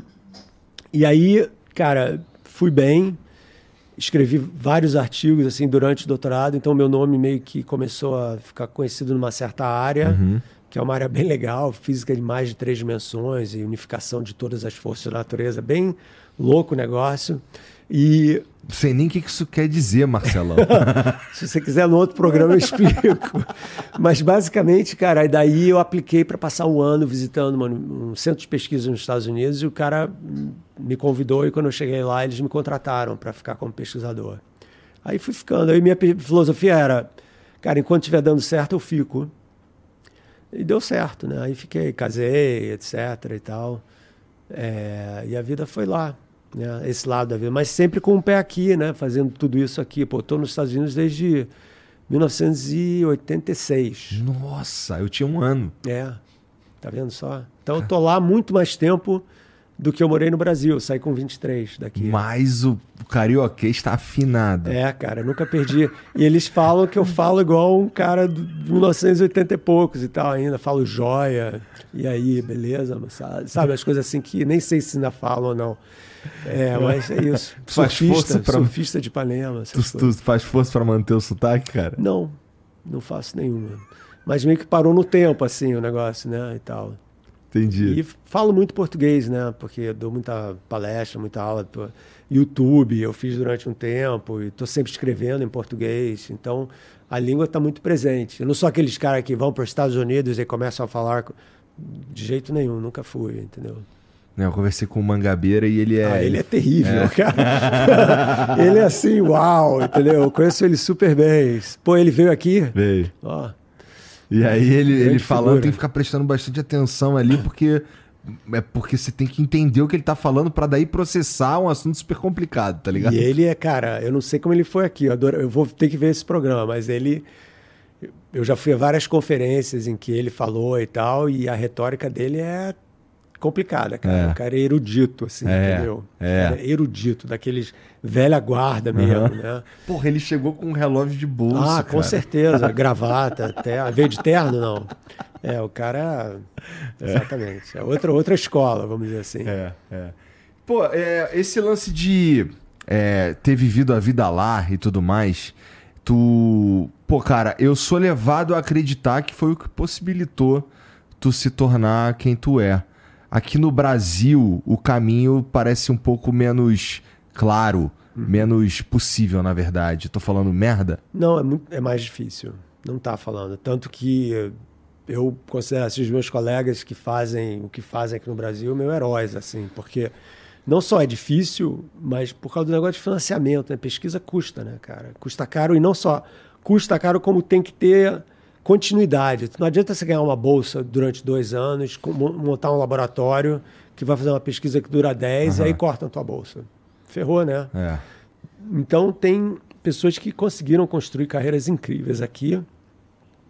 Muitas delas, não todas, mas a maioria com doutorado de fora, voltaram, em vez de ficar como eu fiquei.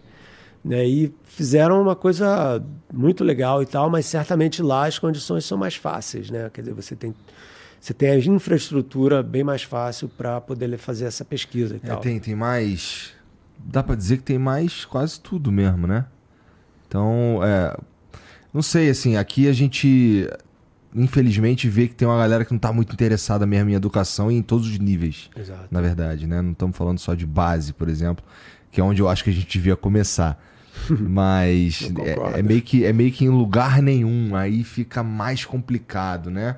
É uma pira meio, ah, forma esse cara aí, foda-se, dá um, um diploma pra esse cara aí, depois foda-se que ele vai pro Uber, vai vender pipoca. Cara, caralho. essa semana eu recebi uma- uma- um e-mail de um professor da sexta série aqui no Brasil, escola pública, um e-mail desesperado. O cara falando: Eu sou um cara jovem, tenho 24 anos, comecei a dar aula, adoro dar aula, tenho a maior paixão pelo ensino, adoro os meus alunos, mas eles não têm a menor vontade de querer aprender. Então eu estou tentando inventar algum jeito de motivar essa moçada a se interessar por ciência, no caso, né? Pela vida, pelo universo, por tudo, né? E aí ele me pediu para eu ajudar e tal, eu vou dar uma força, eu sempre dou nessas coisas e tal, porque é uma coisa complicada, né? Porque você, o que que, se você é um jovem e fala, cara, o que que eu vou fazer quando eu crescer? Você vai olhar para as coisas em que tem uma certa glória associada com aquilo, entendeu? Né? Então, pô, vou fazer podcast, é, né? E tal, pô, vou ficar famoso, não sei o que, não fazer. É, pô, ser físico, ser químico, ser biólogo, raro, né? Porque primeiro que você nunca viu um na vida, né? Eu, eu fui fazer universidade de física no Rio de Janeiro com classe média alta. Eu não tinha visto um físico na minha vida. Zero. Por quê? Os professores de ensino médio eram os únicos físicos que não eram nem físicos, já estavam dando aula de física, né? Porque não tem interesse, não tem uma. Isso daí eu sempre meto um pouco o pau na comunidade científica brasileira, assim, de se dedicar um pouco mais a esse trabalho de visitar escolas. Isso nos Estados Unidos tem direto, É. entendeu? Hoje em dia está começando aqui também, finalmente. Você só ganha uma bolsa de pesquisa se você dedicar uma certa parte do seu tempo a ir nas escolas a fazer um trabalho de divulgação de alguma forma. Museu de ciência, seja lá o que for. Porque aí você dá de volta, cara. Você dá de volta. Você está ganhando bolsa de pesquisa, está sendo pago pelo governo. Quem que está pagando isso? São as pessoas, são os impostos, o orçamento da União. Dá de volta. Seja generoso, entendeu? Manda os seus alunos de doutorado, jovens de 25 anos, pô, falar com a moçada de 15. Cara, eu também fui dessa escola ou não fui. E olha agora, eu estou aqui estudando, sei lá, semicondutor, laser. Isso, para mim, é fundamental. Você passar adiante, você mostrar, você entusiasmar as pessoas. Entendeu? Cara, tem coisa mais legal do que inspirar uma outra pessoa, um outro ser humano. Porra, é a coisa mais linda que tem. Pô. Então, eu acho que sim, fazem Academia Brasileira de Ciências, SBPC, não sei o quê, mas acho que tinham que fazer mais. E eu acho que o governo tinha que exigir isso, entendeu? De que ganhou uma bolsa de pesquisa, fantástico. Então passa uma hora por mês, quero uma horinha por mês, numa escola pública perto da tua universidade onde você mora, e vai lá falar com as crianças por que, que você faz isso, o que, que é ser cientista, por que, que é legal. Porque ninguém tem a menor ideia, entendeu? Vai dar aula, ter que uma coisa chata, decoreba, fórmula. É um milagre que alguém queira fazer, né? Com exceções de professores iluminados aí que tem, É. maravilhosos e tal. Não é assim, o cara, pô, se formou em letras, está dando aula de química. Pô, eu fui fazer letras porque eu detesto química, entendeu? E tô aqui eu emperrado com esse negócio. Como é que você vai inspirar as crianças É. dessa forma? Né?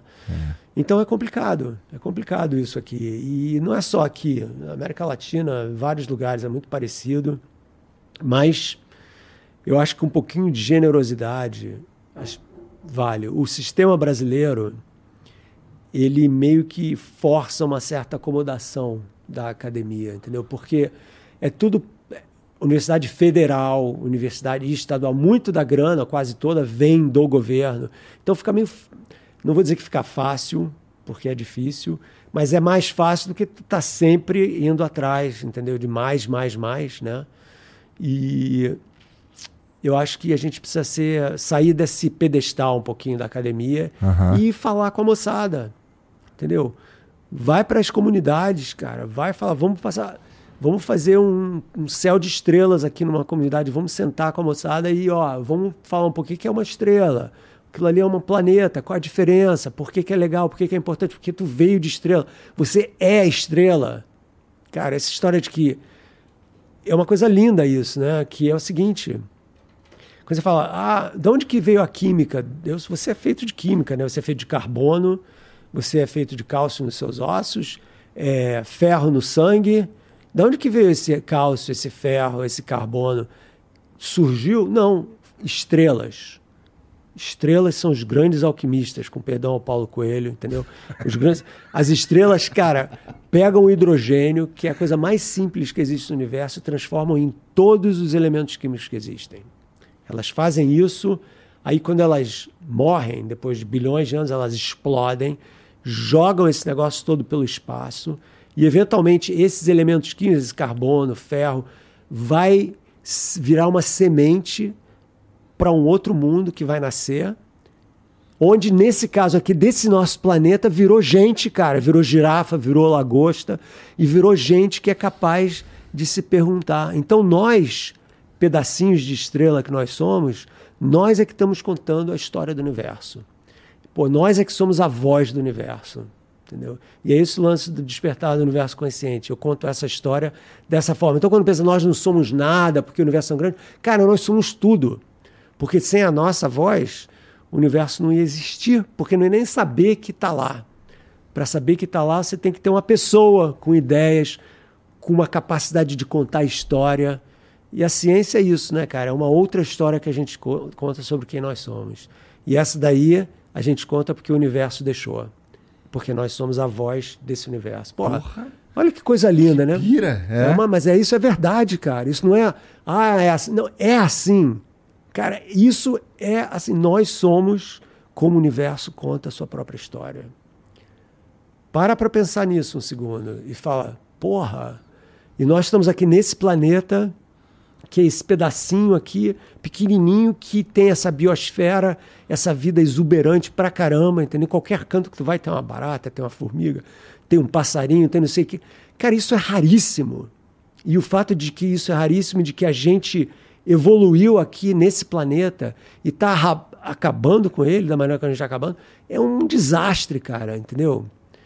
Os índios, né, eles dizem assim que várias culturas indígenas falam, cara, o homem branco cospe na própria mãe, né, cuspindo no chão. Cara, a terra é de onde a gente veio, homem, humus, nós somos a terra, cara, nós somos o planeta, a gente encarna tudo isso. Então, a gente tem que mudar essa maneira de pensar sobre quem nós somos, como a gente, a gente se relaciona com o planeta e todas as formas de vida nesse planeta, porque sem elas, cara, sem abelha, a gente está ferrado.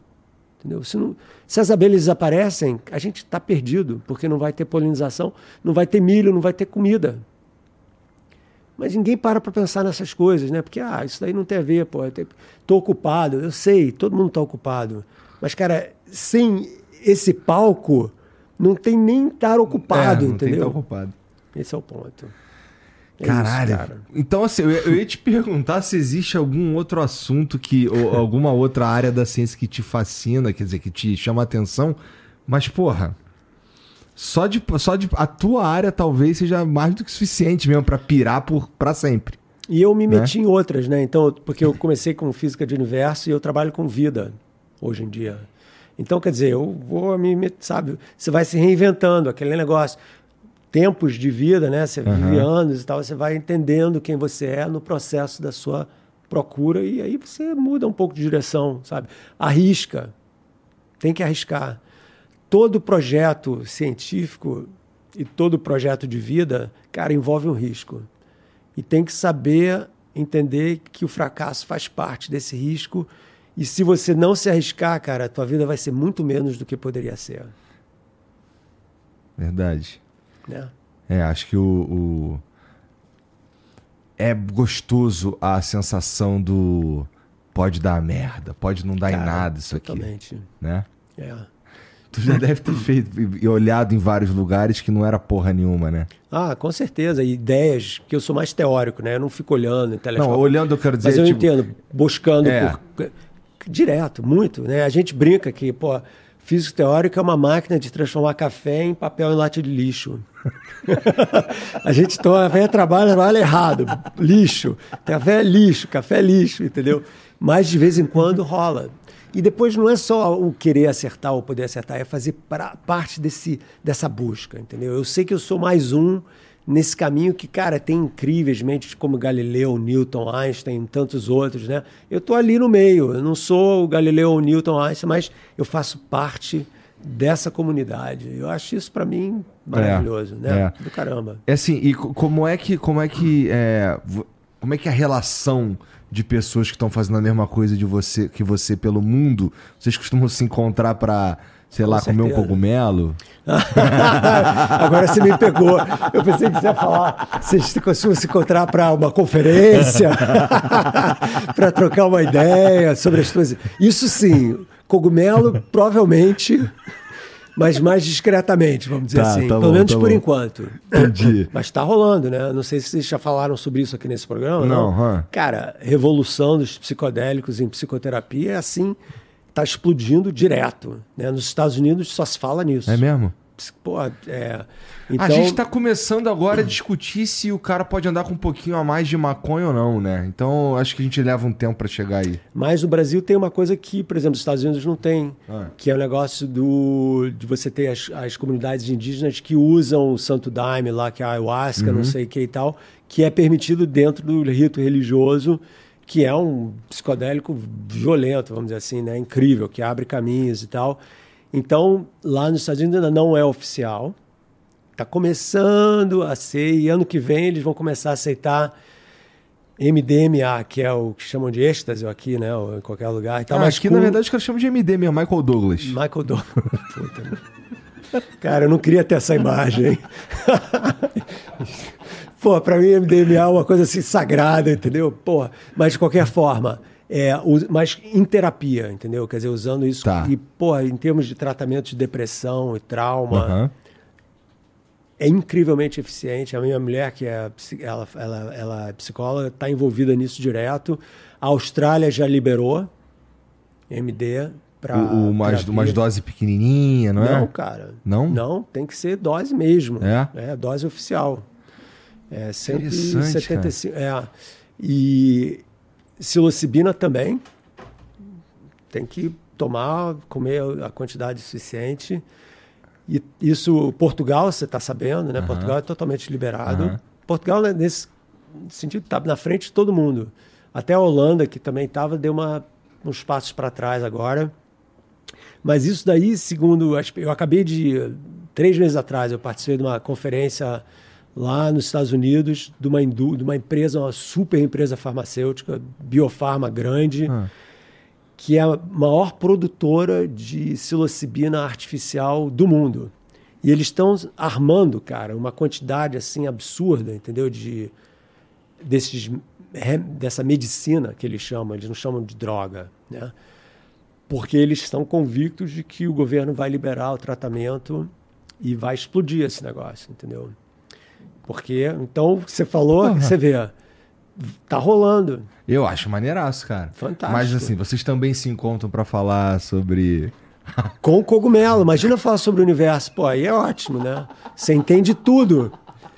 Tudo fica. Ah, relatividade, claro, porra. Imagina, mecânica quântica, trivial, porra. Olha lá, olha, olha o elétron ali. Você vê o que você quiser, né? Uma maravilha. Você vê até ET. Aliás, o ET que vem te explicar a teoria da relatividade. Sentado aqui na tua frente. Aí, explica aí. Pô, claro, explica. Meu brother, toma, toma um espato aqui comigo, ET. Né? né? Direto, cara. Então, vale tudo. Que mostra como a realidade é misteriosa, né, cara? Porque você mistura, transforma a química do teu cérebro, o que você acha que é real muda completamente. Isso não é muito louco também, cara? Muito louco. O que, que Porque, é real? Assim, eu já ouvi uns caras falando assim de um viés um pouco mais ah, religioso ou, ou alguma coisa assim, numa pira de, cara, isso daqui é. Putz, é, é, é, minha mente expandindo, cara. Eu conversei comigo mesmo, cara. E eu resolvi problemas que eu tinha. Conversando comigo mesmo. É uma parada completamente louca, não sei o quê. Que também é muito perigosa se a gente fizer a culha, né? É. Idealmente Por é... isso que tem que ter uma, um é, guia. É. Né? uma, um facilitador, a gente diria, né? Uma pessoa que está lá contigo para porque também é uma moçada que se defende, né? Toma lá MD e começa a ficar muito racional e fala, para com isso, cara. Bota a mão no coração e sente. Né? Porque a, né, a gente tenta... A gente, o pensar é uma maneira de você se proteger do medo que você tem de sentir, né? Então, quando você tá, né? Quando você toma um negócio e Eu tenho medo pra caralho. É, cara. Então, porra, MDMA, cara, com a mão no coração e uma pessoa legal do teu lado é transformador. Entendeu? É muito é, legal. Eu tô ligado tá que, que, existem vários estudos, vários. Muitos. Várias paradas nesse sentido. E muita aí. gente aqui no Brasil, hein? É? Muita gente pioneira aqui no Brasil. É, aqui no Brasil costumo ouvir muito mais o lance do, do cannabis medicinal, assim, já que a gente tá falando de droga, é, do cannabis medicinal do que qualquer outra coisa. Mas é interessante saber que tem uns brasileiros pensando nesses outra, nessas outras drogas também, Cara, como possibilidades terapêuticas. Cannabis, ketamina. Ketamina é o quê? É um, é, na verdade, é, uma, é usado como anestesia. É? Mas quando você toma em certas doses, você não fica anestesiado, mas você também tem. Umas viagens. Umas viagens, entendeu? E nessas viagens é que abrem portais para partes da sua cabeça que, em geral, você mantém fechadas. Uhum. Entendeu? É uma, uma abertura de porta. Cara, eu tenho um cagaço fudido disso aí, então, cara. você precisa muito. Eu não sei o que, que eu, eu, não sei, eu não sei se eu quero dar de cara com o que eu vou achar aqui dentro. Mas aí é, é exatamente esse o ponto, cara. Entendeu? E é, é, dizem que é exatamente esse o problema, né? De, de, o medo é a maneira de você se defender do que você precisa resolver lá dentro. Que todo mundo tem fantasma lá dentro, cara. Não Sim. tem ninguém nesse mundo que não tem, entendeu? Um fantasma no armário lá. E você pode viver com aquele cara batendo na porta o tempo todo ali, entendeu? Ansiedade e tal, ou você conversa. Esse é que é o lance. Eu estou falando aqui como é esperto, ao físico falando sobre tratamento de, mas o lance é que você, o MD, ele te permite que é oxitocina, que é, vamos dizer assim, a química que do amor, entendeu? Uhum. Então ele te permite uma abertura em que mesmo uma coisa que é assustadora vem de uma forma carinhosa, de uma forma, sabe, que você consegue abraçar. E isso daí é uma coisa que transforma a pessoa, entendeu? Porque aquilo que era uma coisa que amedrontava passa a ser uma coisa que você pode lidar com. Uhum. Entendeu? Então. É, parece interessante muito mesmo. Muito legal, cara. Eu... É, eu tenho um pouco de cagaço dessa porra, cara. Tenho medo do caralho. Por outro lado, parece de fato. Todas as, todos os relatos que eu escuto são muito interessantes, assim. Numas conversas com a própria pessoa, ou de ver um guia que troca uma ideia e tu começa a se resolver umas paradas, não sei o quê. Mas eu sou cagão, cara. Eu. sei lá. Prefiro conversar com quem teve a experiência. Ah. Cara, não é a mesma coisa. É que nem eu falar para você, cara, eu tomei um vinho ontem espetacular, cara, maravilhoso o vinho. Aí você começa a usar língua, né? Palavras para descrever como é que era o vinho, né? Cara, você nunca vai entender como era o vinho sem tomar o vinho. É verdade. Entendeu? Eu posso falar aqui até ficar azul, que tu não. Entendeu? É uma coisa que tá lá contigo, né? Que é tua. E, pô, e esse medo aí é uma coisa que muita gente tem, né? Foi uma coisa que. É. Mas que, na verdade, é um sintoma de alguma outra coisa que está querendo falar contigo e você não quer, mas que talvez devesse. Né? Porque Vou pensar um pouco mais sobre mais, isso. Pensa Vou pensar nisso, um pouco mais sobre isso. Daqui um ano eu volto aí e você me conta. Tá, tá. o que que, o que que nesse momento você está falando, tá, tá estudando, tá trabalhando mais com vida, uhum. né? E é, é o que exatamente você está vendo agora nesse momento? Então, é, o mais, mais direto assim, eu estou trabalhando com os dados do James Webb. Uhum. Esse cara está alimentando uma galera, ah, né? Ah, não, é, é um telescópio, uma máquina incrível, pô. E basicamente olhando para essas outras outros planetas, o sinal da composição atmosférica deles e comparando com a Terra. Tá. Eu desenvolvi um método para comparar direto, a gente chama de espectro, o que, que tem no planeta e tal, o espectro desses planetas com o espectro da Terra. E, eu, eu, e o método que eu inventei, ele dá uma distância de quão parecido quantitativamente são os dois, entendeu? Quando uhum. você fala, oh, é igual, é igual à Terra. Não- primeiro, não existe nenhum planeta igual à Terra, mas você pode ver. Isso é uma outra coisa incrível, cara. Ah. Esses trilhões de mundos aí, não existem dois iguais.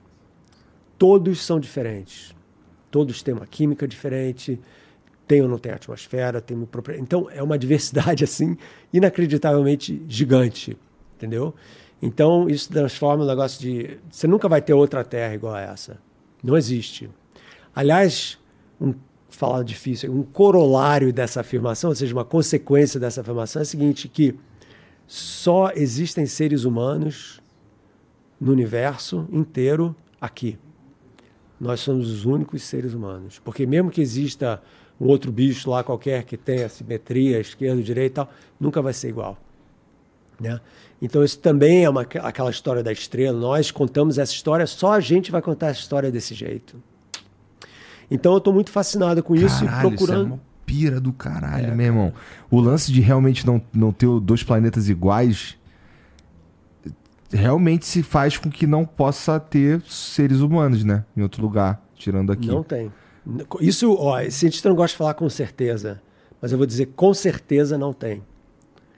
Na nossa galáxia ou no universo inteiro. Porque cada planeta tem uma história, e bateu um asteroide, matou os dinossauros. Se não tivesse acontecido isso, a vida aqui ia ter, a gente não ia estar aqui.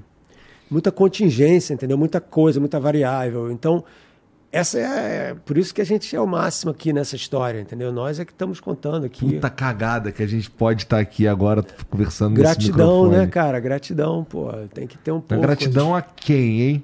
A, A, ninguém, Deus, cara. cara. Tá vivo. Não, você não precisa agradecer a ninguém, não. Agradece a você mesmo e a vida que existe aqui. ó. Cara, existe uma. Olhando uh, pelo que a gente conhece, assim. ah, existem várias verdades universais. Dá pra dizer que a gente conseguiria.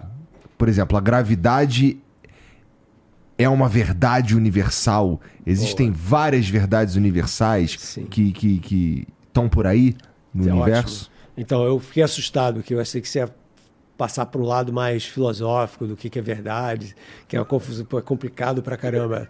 Mas essas verdades universais, as leis da física Aham. e as leis da química se aplicam no universo inteiro. Isso a gente também sabe, porque a gente olha para coisas que estão super longe, aí você vê o espectro, a composição, ah, olha lá, tem hidrogênio, tem hélio, tem, tem cálcio. Então, para ter isso, você sabe que tá. Então, isso a gente sabe. Então, as mesmas leis da física e da química pelo universo inteiro. Entendi. Bom, então isso dá a gente um grau de intensidade. A gente consegue replicar o que a gente consegue experimentar aqui na Terra para algumas condições simuladas, a gente consegue imaginar como coisas funcionam longe pra caralho daqui a partir do momento que a gente consegue analisar, o- sei lá, o que o James Webb entrega Isso. pra gente, pra gente simular. Isso aí. Tem gente que faz isso. É. Simula atmosferas diferentes no laboratório para entender como que pode funcionar com a água, com amônia, com sei lá o quê. Para ver que outros tipos tem. Agora tem uma iniciativa da NASA muito legal que é a vida como nós não conhecemos. Interessante pra caralho. Como que a gente vai ver se existe um outro tipo de vida que não tem nada a ver com o nosso? Como que a gente chega no planeta e ou olha para ele e fala, cara, tem vida, né? E, e aí?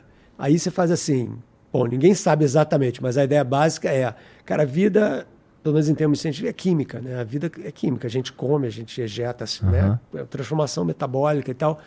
Então, se existe algum tipo de vida, vai ter alguma comida, vai ter alguma coisa que vai rolar e vai ter uma assinatura química que vai ser diferente da nossa, mas que também não vai ser granito, não vai ser ferro, vai ser alguma outra coisa que vai misturar.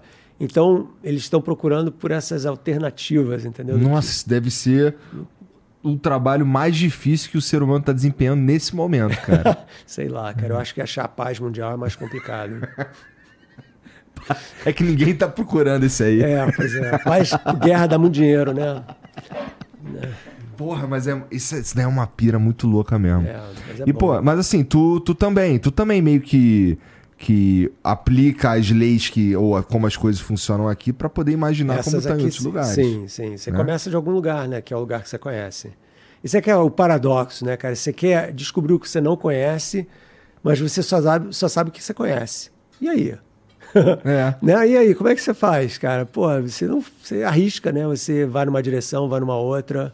Né? E, E é maluco, porque a gente não poderia estar nesse estágio é, de conseguir olhar, de construir o James Webb, se coisas não tivessem sido construídas umas em cima das outras mesmo. Com e não certeza. poderia. Nada. Assim, nenhum elemento poderia estar faltando, né? Então, o que eu quero dizer com isso é: se não tivesse o Newton, não tinha telescópio em 2023, pô. Pois é. É muito louco, sabe? Como as coisas vão se construindo assim. Então, cara, nesse sentido, a gente ainda chega bastante longe se a gente não se destruir primeiro. É, com certeza. né? O céu é o limite, né? Vamos dizer assim. Porra. Eu acho que né, a, curiosidade, a criatividade humana vai, vai em frente sempre. Né? Não tem... Mas será que essa curiosidade vai nos levar a construir equipamentos melhores, ferramentas melhores ou novas ferramentas, cara? Porque assim, a gente. O, o James Webb ele é basicamente um telescópio muito pica, não é? É, mas é um, tele- é, é um telescópio infravermelho. Quer dizer, não é uma invenção nova, Aham. mas foi um aglomerado de invenções né, para você inven- inventar um telescópio desse e mandar para o espaço. Olha quanta coisa teve que acontecer. Lev- chegar onde chegou, né? Tá lá num ponto que chama um ponto Lagrangiano 2, que é onde o Sol e a Terra atraem o, o telescópio com a mesma intensidade, então o negócio não se move, tá paradão ali. Tem o cabo de, cabo de guerra, né? Os dois estão ali. Meu irmão, tal. tu tem que ser muito. Esse cálculo aí, meu irmão. Puta que pariu. Esse Só cálculo- isso é fantástico, Olha, cara. é- é- e é primeiro ano de física esse cálculo, não é complicado não. Então, mas você percebe como. Você vê como é, mas você vê como você leva isso adiante. É. né? Graças, essa aí é graças ao Newton. É, questão de forças. Então, sem dúvida, tudo é. Vem, o Newton é falava isso, incrível, né? Se eu cara. cheguei onde eu cheguei é porque eu estava em cima dos ombros, Ombros do do gigante, né? Que contam essa história que, na verdade, ele estava sacaneando um cara que era o inimigo número um dele, que Ah, era é? meio anão. O Robert Porra, Hooke. essa parte eu não sabia, cara. Falar, ah, é, pô, que legal o Newton, não, cara. O Robert Hooke, que era o grande inimigo dele, que era um cara baixinho mesmo, e que ele em pé conseguia ver acima, entendeu? então eu não sei exatamente qual é a Cusão. história. Se o cara era humilde ou se o cara era sacaneando, estava sacaneando o coitado do Hooke ali. Entendi, entendi. E, porra, mas assim, tu, tu, tu- olhando o cenário que a gente tá, é, tu acha que a gente, a, a- humanidade ainda faz umas descobertas muito loucas, cara? Assim, a ponto de mudar o que a gente conhece? É, sei lá, uma. Não sei. Bom, talvez recentemente, e eu não sei se estou falando uma grande merda, provavelmente sim, mas, porra, física quântica, por exemplo, é um jeito de enxergar é, as coisas, assim, pequenininhas e tal, novo, de certa forma, né? 100 anos. 100 anos é novo, não É, é? relativamente.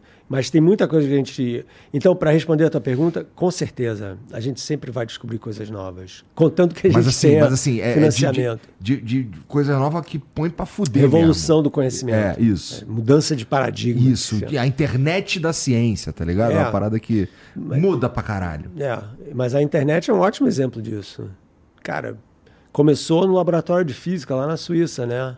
E ninguém podia imaginar que isso tenha acontecido. Né? E, Aí agora virou, virou as redes sociais pra gente poder botar fogo na sociedade. É, exatamente, para dizer que a Terra é plana É, e coisas é. assim, bem usado, né? É, mas é isso, quer dizer, toda, toda tecnologia, cara, tem um lado luz e um lado sombra, entendeu? Não tem jeito. Então é questão como você vai usar isso. Mas se vão haver, contanto que tenha financiamento para pesquisa, a gente vai inventar coisas, entendeu? Nunca vai ter fim isso, porque cada vez que a gente... Inventar ou descobrir As duas coisas. as duas As coisas. duas coisas, é.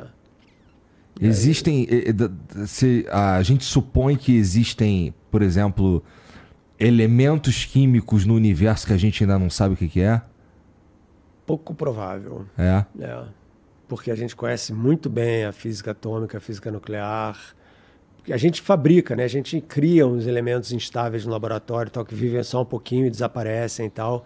Elementos estáveis químicos não, mas ligas metálicas ou combinações de elementos químicos novos, muito provavelmente. Isso que a gente sempre fala, pô, se o ET vier aqui com uma espaçonave, se a gente pegar um pedaço de ferro e falar, cara, isso aqui é uma amálgama que não existe na Terra, entendeu? Aí você fala, ih, beleza, sabe? Tem uma... Pô, tem que trocar ideia com o Bob Lazar, pô. Pois é. Né? né? Pô, pra ele te certeza. mostrar lá o tal do reator gravitacional que ele trabalhou. É, vai ser solução para tudo. Cara, tem, né? Você inventa mil- ma- moto, é, é moto perpétuo, né? A máquina que não precisa de bateria para funcionar, né? Tal. Bom, isso aí já foi resolvido há muito tempo na internet. É só fazer um carro que tem um imã Ah, na é frente demais essa, e né? tu fica com, com uma vara de pescar com imã assim também. Aí fica se atraindo e o carro vai andando, entendeu? Energia infinita. Ou então, Pior que tem pode, gente que acredita, né? Que tu dá- pode passar manteiga nas costas de um gato e jogar ele. Porque ele vai ficar rodando. o gato sempre cai em pé e o pão sempre cai com a manteiga virada pra baixo. Aí Então... ele gira. Uma máquina. Tá bom, inventou, cara, uma bobina aí. Fantástico, cara. Movimento de gato, gostei. Cara, desculpa, cara, não, não, é ótimo. isso. Não, não, é bom, é bom, é bom. Essa da, da do imã do caminhão é ótima, cara. Eu já tinha visto essa também. É, Em 2000, sei lá, em 2012, 11, a internet era basicamente essas merda aí, cara. Agora tem as memes todos que meus filhos ficam vendo também, É? que são ótimas, né? Não, tá, tá tendo mais onda aí que eu fico pensando, caralho, é pra isso que a humanidade tá evoluindo, cara. Ao mesmo tempo que eu tô conversando contigo, tem uns caras nesse momento fazendo live de NPC no. TikTok, cara. É. Sabe o que que é uma live de NPC? Cara, Ó, um NPC é um personagem num jogo é, que você não controla e ele fica ali pra você interagir com ele, né? Aí os caras ficam na live assim, ó. Ele é um NPC. Aí alguém manda no, no chat uma florzinha. Aí ele.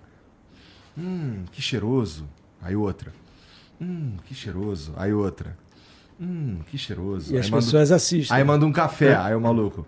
Oh, adoro café.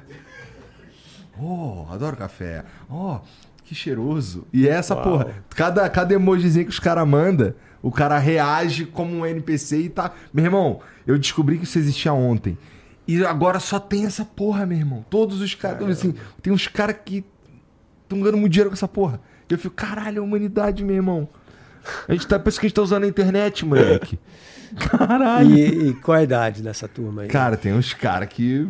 Vai, da No- tua idade. Meu Deus. Juro. Não tem, Jean? Tem, cara. Eu pensei que era sete anos, seis, cinco. É porque tem a galera ganhando dinheiro com essa porra, cara. Porque os caras. Cada cafezinho e cada florzinha dessa que eu mando, o cara ganha uma merrequinha, entendeu? Só que assim, manda milhares. Quer dizer, uma forma de escravidão. Eu vi um hoje do milho que o Jean tá me mostrando, que os caras estavam em 990 milhos que mandaram pro cara, e, o, e o- o- o- a ação dele com o milho era um pouco desgastante, né, cara? E ele ficou lá fazendo a parada e se fudeu, cara. 990 milhas. Pô, é uma ótima maneira de passar o tempo, né? De gastar a vida. É uma boa procura essa. É, boa procura, cara. Vou fazer, vou virar uma. ma- Vou degradar o ser humano a virar um robô. Né, um, num videogame. Ai, meu irmão, puta Do vida. caramba. Eu fico pensando assim, cara, caralho, é cara. pra isso que a gente tá usando a nossa tecnologia. É. Tem mensagem pra nós aí, Jean? Tem? Tem algum áudio, algum vídeo? Tem um vídeo? Então, Marcelão, tá. É um áudio, tá com esse fone aí. Vamos ouvir o que os caras mandaram pra gente. Ô, Jean, eu vou precisar da tua ajuda aqui pra colocar no- nas perguntas aqui. O que, que é? Pode. Boa noite, Igor. Boa noite, Marcelão. Tudo bem? Eu sou um cara ficcionado por filosofia, Marcelo. Gosto muito dos temas filosóficos, mas te digo que a forma que você põe nos livros, eu já li diversos dele, né, e prometo que vou ler o restante, tá? então, a forma com que você mistura a filosofia né, com as questões materiais de física é, é incrível, é única. Legal. Prazer tê-lo como conterrâneo. Um abraço. Pô, bacana, gostei. Cara, e esse, esse ponto que ele levantou é muito interessante. Assim, do pouco que eu li, é, parece estar bem presente mesmo no jeito que você enxerga a vida. Eu, E- sou, eu sou assim, exatamente. Porque tem muita gente que fala só sobre ciência, né? Ah, eu escrevi um livro sobre buraco negro, aí fica lá no buraco negro e tal. Mas eu não consigo ser assim. Né? Eu sou muito ligado com as, as áreas das humanas também. Então, sim, a ciência, mas tem o outro lado. O ser humano é muito complexo, né? Não dá para ficar só num lugar só. É, cara, complexo nisso, cara. É. O Grinder Alves mandou.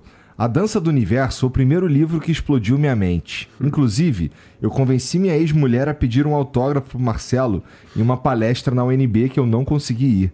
Posso dizer sem medo que o Marcelo e o Carl Sagan moldaram o meu caráter. Uau. Muito obrigado. Pô, que Caralho. lindo. Pô, bacana, hein? Vocês só selecionaram as melhores, né? Não, na verdade é- não tem filtro não, cara. Pô, que legal. É. Bacana. Isso, é isso daí, tá vendo? É isso que é isso, cara. Entendeu? Cara, olha só. Assim, só- é, é, não é pra puxar teu saco, não. Mas é que é, quando a gente soltou a agenda e ia estar você e o Serjão hoje aqui, a galera falou assim: caralho, vai ser a primeira vez que o Serjão não é o cara mais inteligente da mesa. Ainda bem que ele não veio aqui pra desmentir isso. Sabe lá, né, cara? Mas, pô, muito bom, muito bom. o Gonzaga 5 mandou aqui, ó. Professor, boa noite. Seu papo com a professora Lúcia Helena foi fascinante. Compartilha conosco como a, filó- como a filosofia abriu sua mente para os estudos de sua área. Grande abraço. Cara, deixa eu te contar aqui sobre a Lúcia.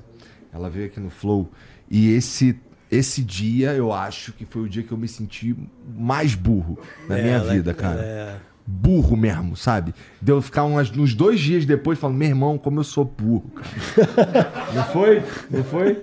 Eu fiquei, caraca, meu irmão, eu sou muito burro, cara.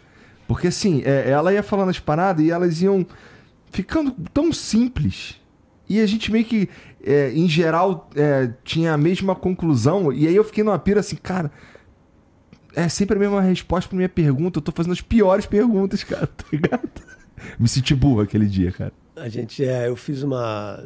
Eu acho que eu fiz uma live com ela também. É? quando eu tinha o meu papo astral e Aham. tal. Né? Mas a questão da filosofia, eu acho sim que eu não sou a regra nessa área, né? Eu, em cientistas em geral não dou muita bola para filosofia não, acham que é meio perda de tempo e tal, porque você não pode testar, né? Você não pode testar uma ideia, mas mas para mim a filosofia te ensina a pensar e te ensina a colocar as coisas no lugar que elas devem estar, vamos dizer assim, entendeu? Porque o que acontece quando você está fazendo pesquisa de ponta, você está lidando com o que você não conhece aquela ideia do desconhecido e tal. Então, você está meio que tateando no escuro. Aham. E por causa disso, muita ciência, cara, muita ciência vai para uns caminhos totalmente loucos, assim, de especulação sem me- menor fundamento filosófico que poderiam ser evitados, vamos dizer assim. Tá. né? Então, para mim, a filosofia ela complementa a minha maneira de pensar sobre o mundo. Cara, não- eu- eu meio que. Eu entendo. E eu acho que eu gosto do teu approach da coisa justamente por causa dessa mistura, cara. Que pra mim são duas coisas que talvez elas tenham mais a ver do que parece. Sabe? É o lance da. A filosofia ajuda pra caralho na ideia, na- na- no lance da gente procurar entender. É, puta, o que, que a gente tá fazendo aqui? Ou o que que. Pra que que eu. Pra que que eu tô respirando nesse momento? E, e para onde a gente vai? Não sei o que. Umas coisas menos. É, Mais metafísica. é um né? troço de menos conta, sabe? Um Sim, troço sim, mais. sim. Porra, como é que isso pode e tal? E a ciência complementa com, com, com, com o, o olhar do todo e com, e com a parte das contas mesmo. E Claro. de, pô, o lance do, do que você falou, pô, como é que os neurônios juntos sou eu, Uhum. né? Beleza. Então, assim, a, a ideia de. é, é, os dois, na minha opinião, eles são muito. São mais próximos do que às vezes a gente imagina num primeiro olhar. Uhum. Sabe? E eu curto pra caralho. São os dois assuntos que eu mais curto. Quando me perguntam é, com o que, que eu gosto de conversar no Flow, é, a resposta é sempre filósofo e cientista, cara. Hum, que legal. Porque é. Primeiro que assim, eu consigo ouvir uma visão de mundo que em geral não se conversa, né? E, porra, e em segundo que eu realmente acho que todo mundo deixa um pouquinho aqui pra mim, eu vou ficando cada vez menos burro. entendeu? E não é, não é no lance de ter certeza das coisas, é no lance de perguntar melhor, sabe? De, de, na verdade, me fazer as perguntas um pouco mais embasadas. sabe? Claro. Não, faz mal. E você fez, pô, foi uma fantástica a nossa conversa aqui, super legal, muito boa. Vamos lá. O Corsato mandou aqui, ó. Igor, pergunta ao Marcelo e ao Serjão. O Serjão não veio hoje, tá doente, tá dodói. Pergunta ao Marcelo, ao Marcelo então. Por que temos medo de sermos ju- subjugados por civilizações interplanetárias sedentas por nossos recursos? Pô, Com corpos estelares virtualmente infinitos, elementos não faltariam. Me parece que a coisa mais rara a se encontrar seria a própria vida. 100%. A coisa mais rara a se encontrar é a própria vida. E, e, e é difícil para a gente aceitar essa raridade, né? A gente fica se sentindo meio solitário, né? Pô, já pensou, cara, se nós fomos os únicos seres inteligentes, pelo menos nessa galáxia? Estranho, né? O que, que isso significa? Aí começa a história, pô, por que nós, né? Da onde que vem isso? Qual é a função dessa inteligência, né? Para que, que a gente está aqui é. pensando essas coisas complicadas e tal? É, mas eu acho muito mais provável isso do que um monte de civilizações inteligentes espalhadas pela galáxia. Porque realmente, se elas existissem, elas provavelmente já teriam dado algum sinal concreto para gente de que elas estão A gente aí. mandou uma paradinha para o espaço, não mandou? Mandou duas, né? ou mais até.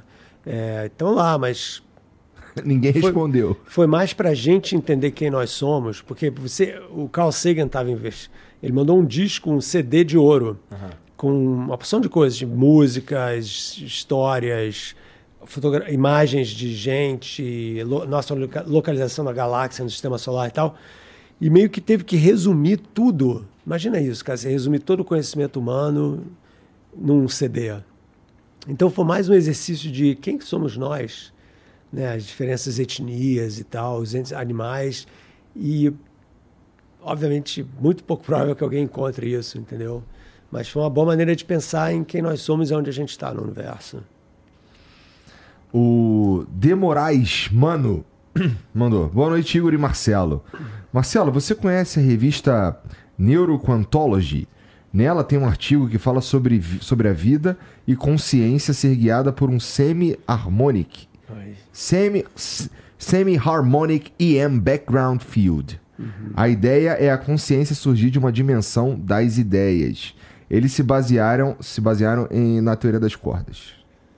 Ah, na teoria das cordas, ok. Bom, o problema é que a teoria das cordas muito provavelmente não, não tem nada a ver com a realidade. É mesmo? É. Ela, ela, ela lembra que eu falei rapidinho de dimensões extras e tal? Uhum. Foi nisso que eu fiz o meu doutorado. E com aquela vontade de saber tudo, de querer entender e tal. E, pô, passados esses anos todos, a gente tem a menor compreensão mais profunda de si. Primeiro, se está certo ou errado isso, não tem a menor evidência em experimentos, observações e tal. Então, usar a teoria de cordas para uma guia dessas não tem nada a ver. E tem muita gente que fala de frequências naturais. Isso talvez tenha alguma coisa a ver, sim, né? é, ritmos, frequências e tal, que são importantes, mas nada a ver com teoria de cordas. E certamente nada a ver com inteligências interplanetárias também. Provavelmente, né? Provavelmente. Isso. Marcelão, pô, obrigado por vir aí, cara. Obrigado pelo teu tempo. Obrigado pela moral. E, pô, tu tem alguma, algum lugar, alguma rede social que tu gostaria que as pessoas te seguissem? Cara, eu tô no Instagram, Glazer Oficial, tô no YouTube, só para o canal do Marcelo Glazer. Tem um monte de vídeos e cursos de graça, de graça no meu canal, que as pessoas podem, inclusive um chamado Física para Poetas, que é baseado no Dança do Universo. É só ir lá e assistir, professores usem com seus alunos.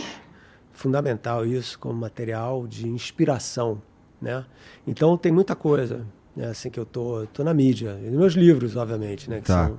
Encontrar teus livros é mole também. É, só botar Marcelo Glazer na Amazon, vai estar vai tá tudo lá. Tá. E de olho no novo, cara, que esse novo é o sobre a vida na Terra e a vida no universo.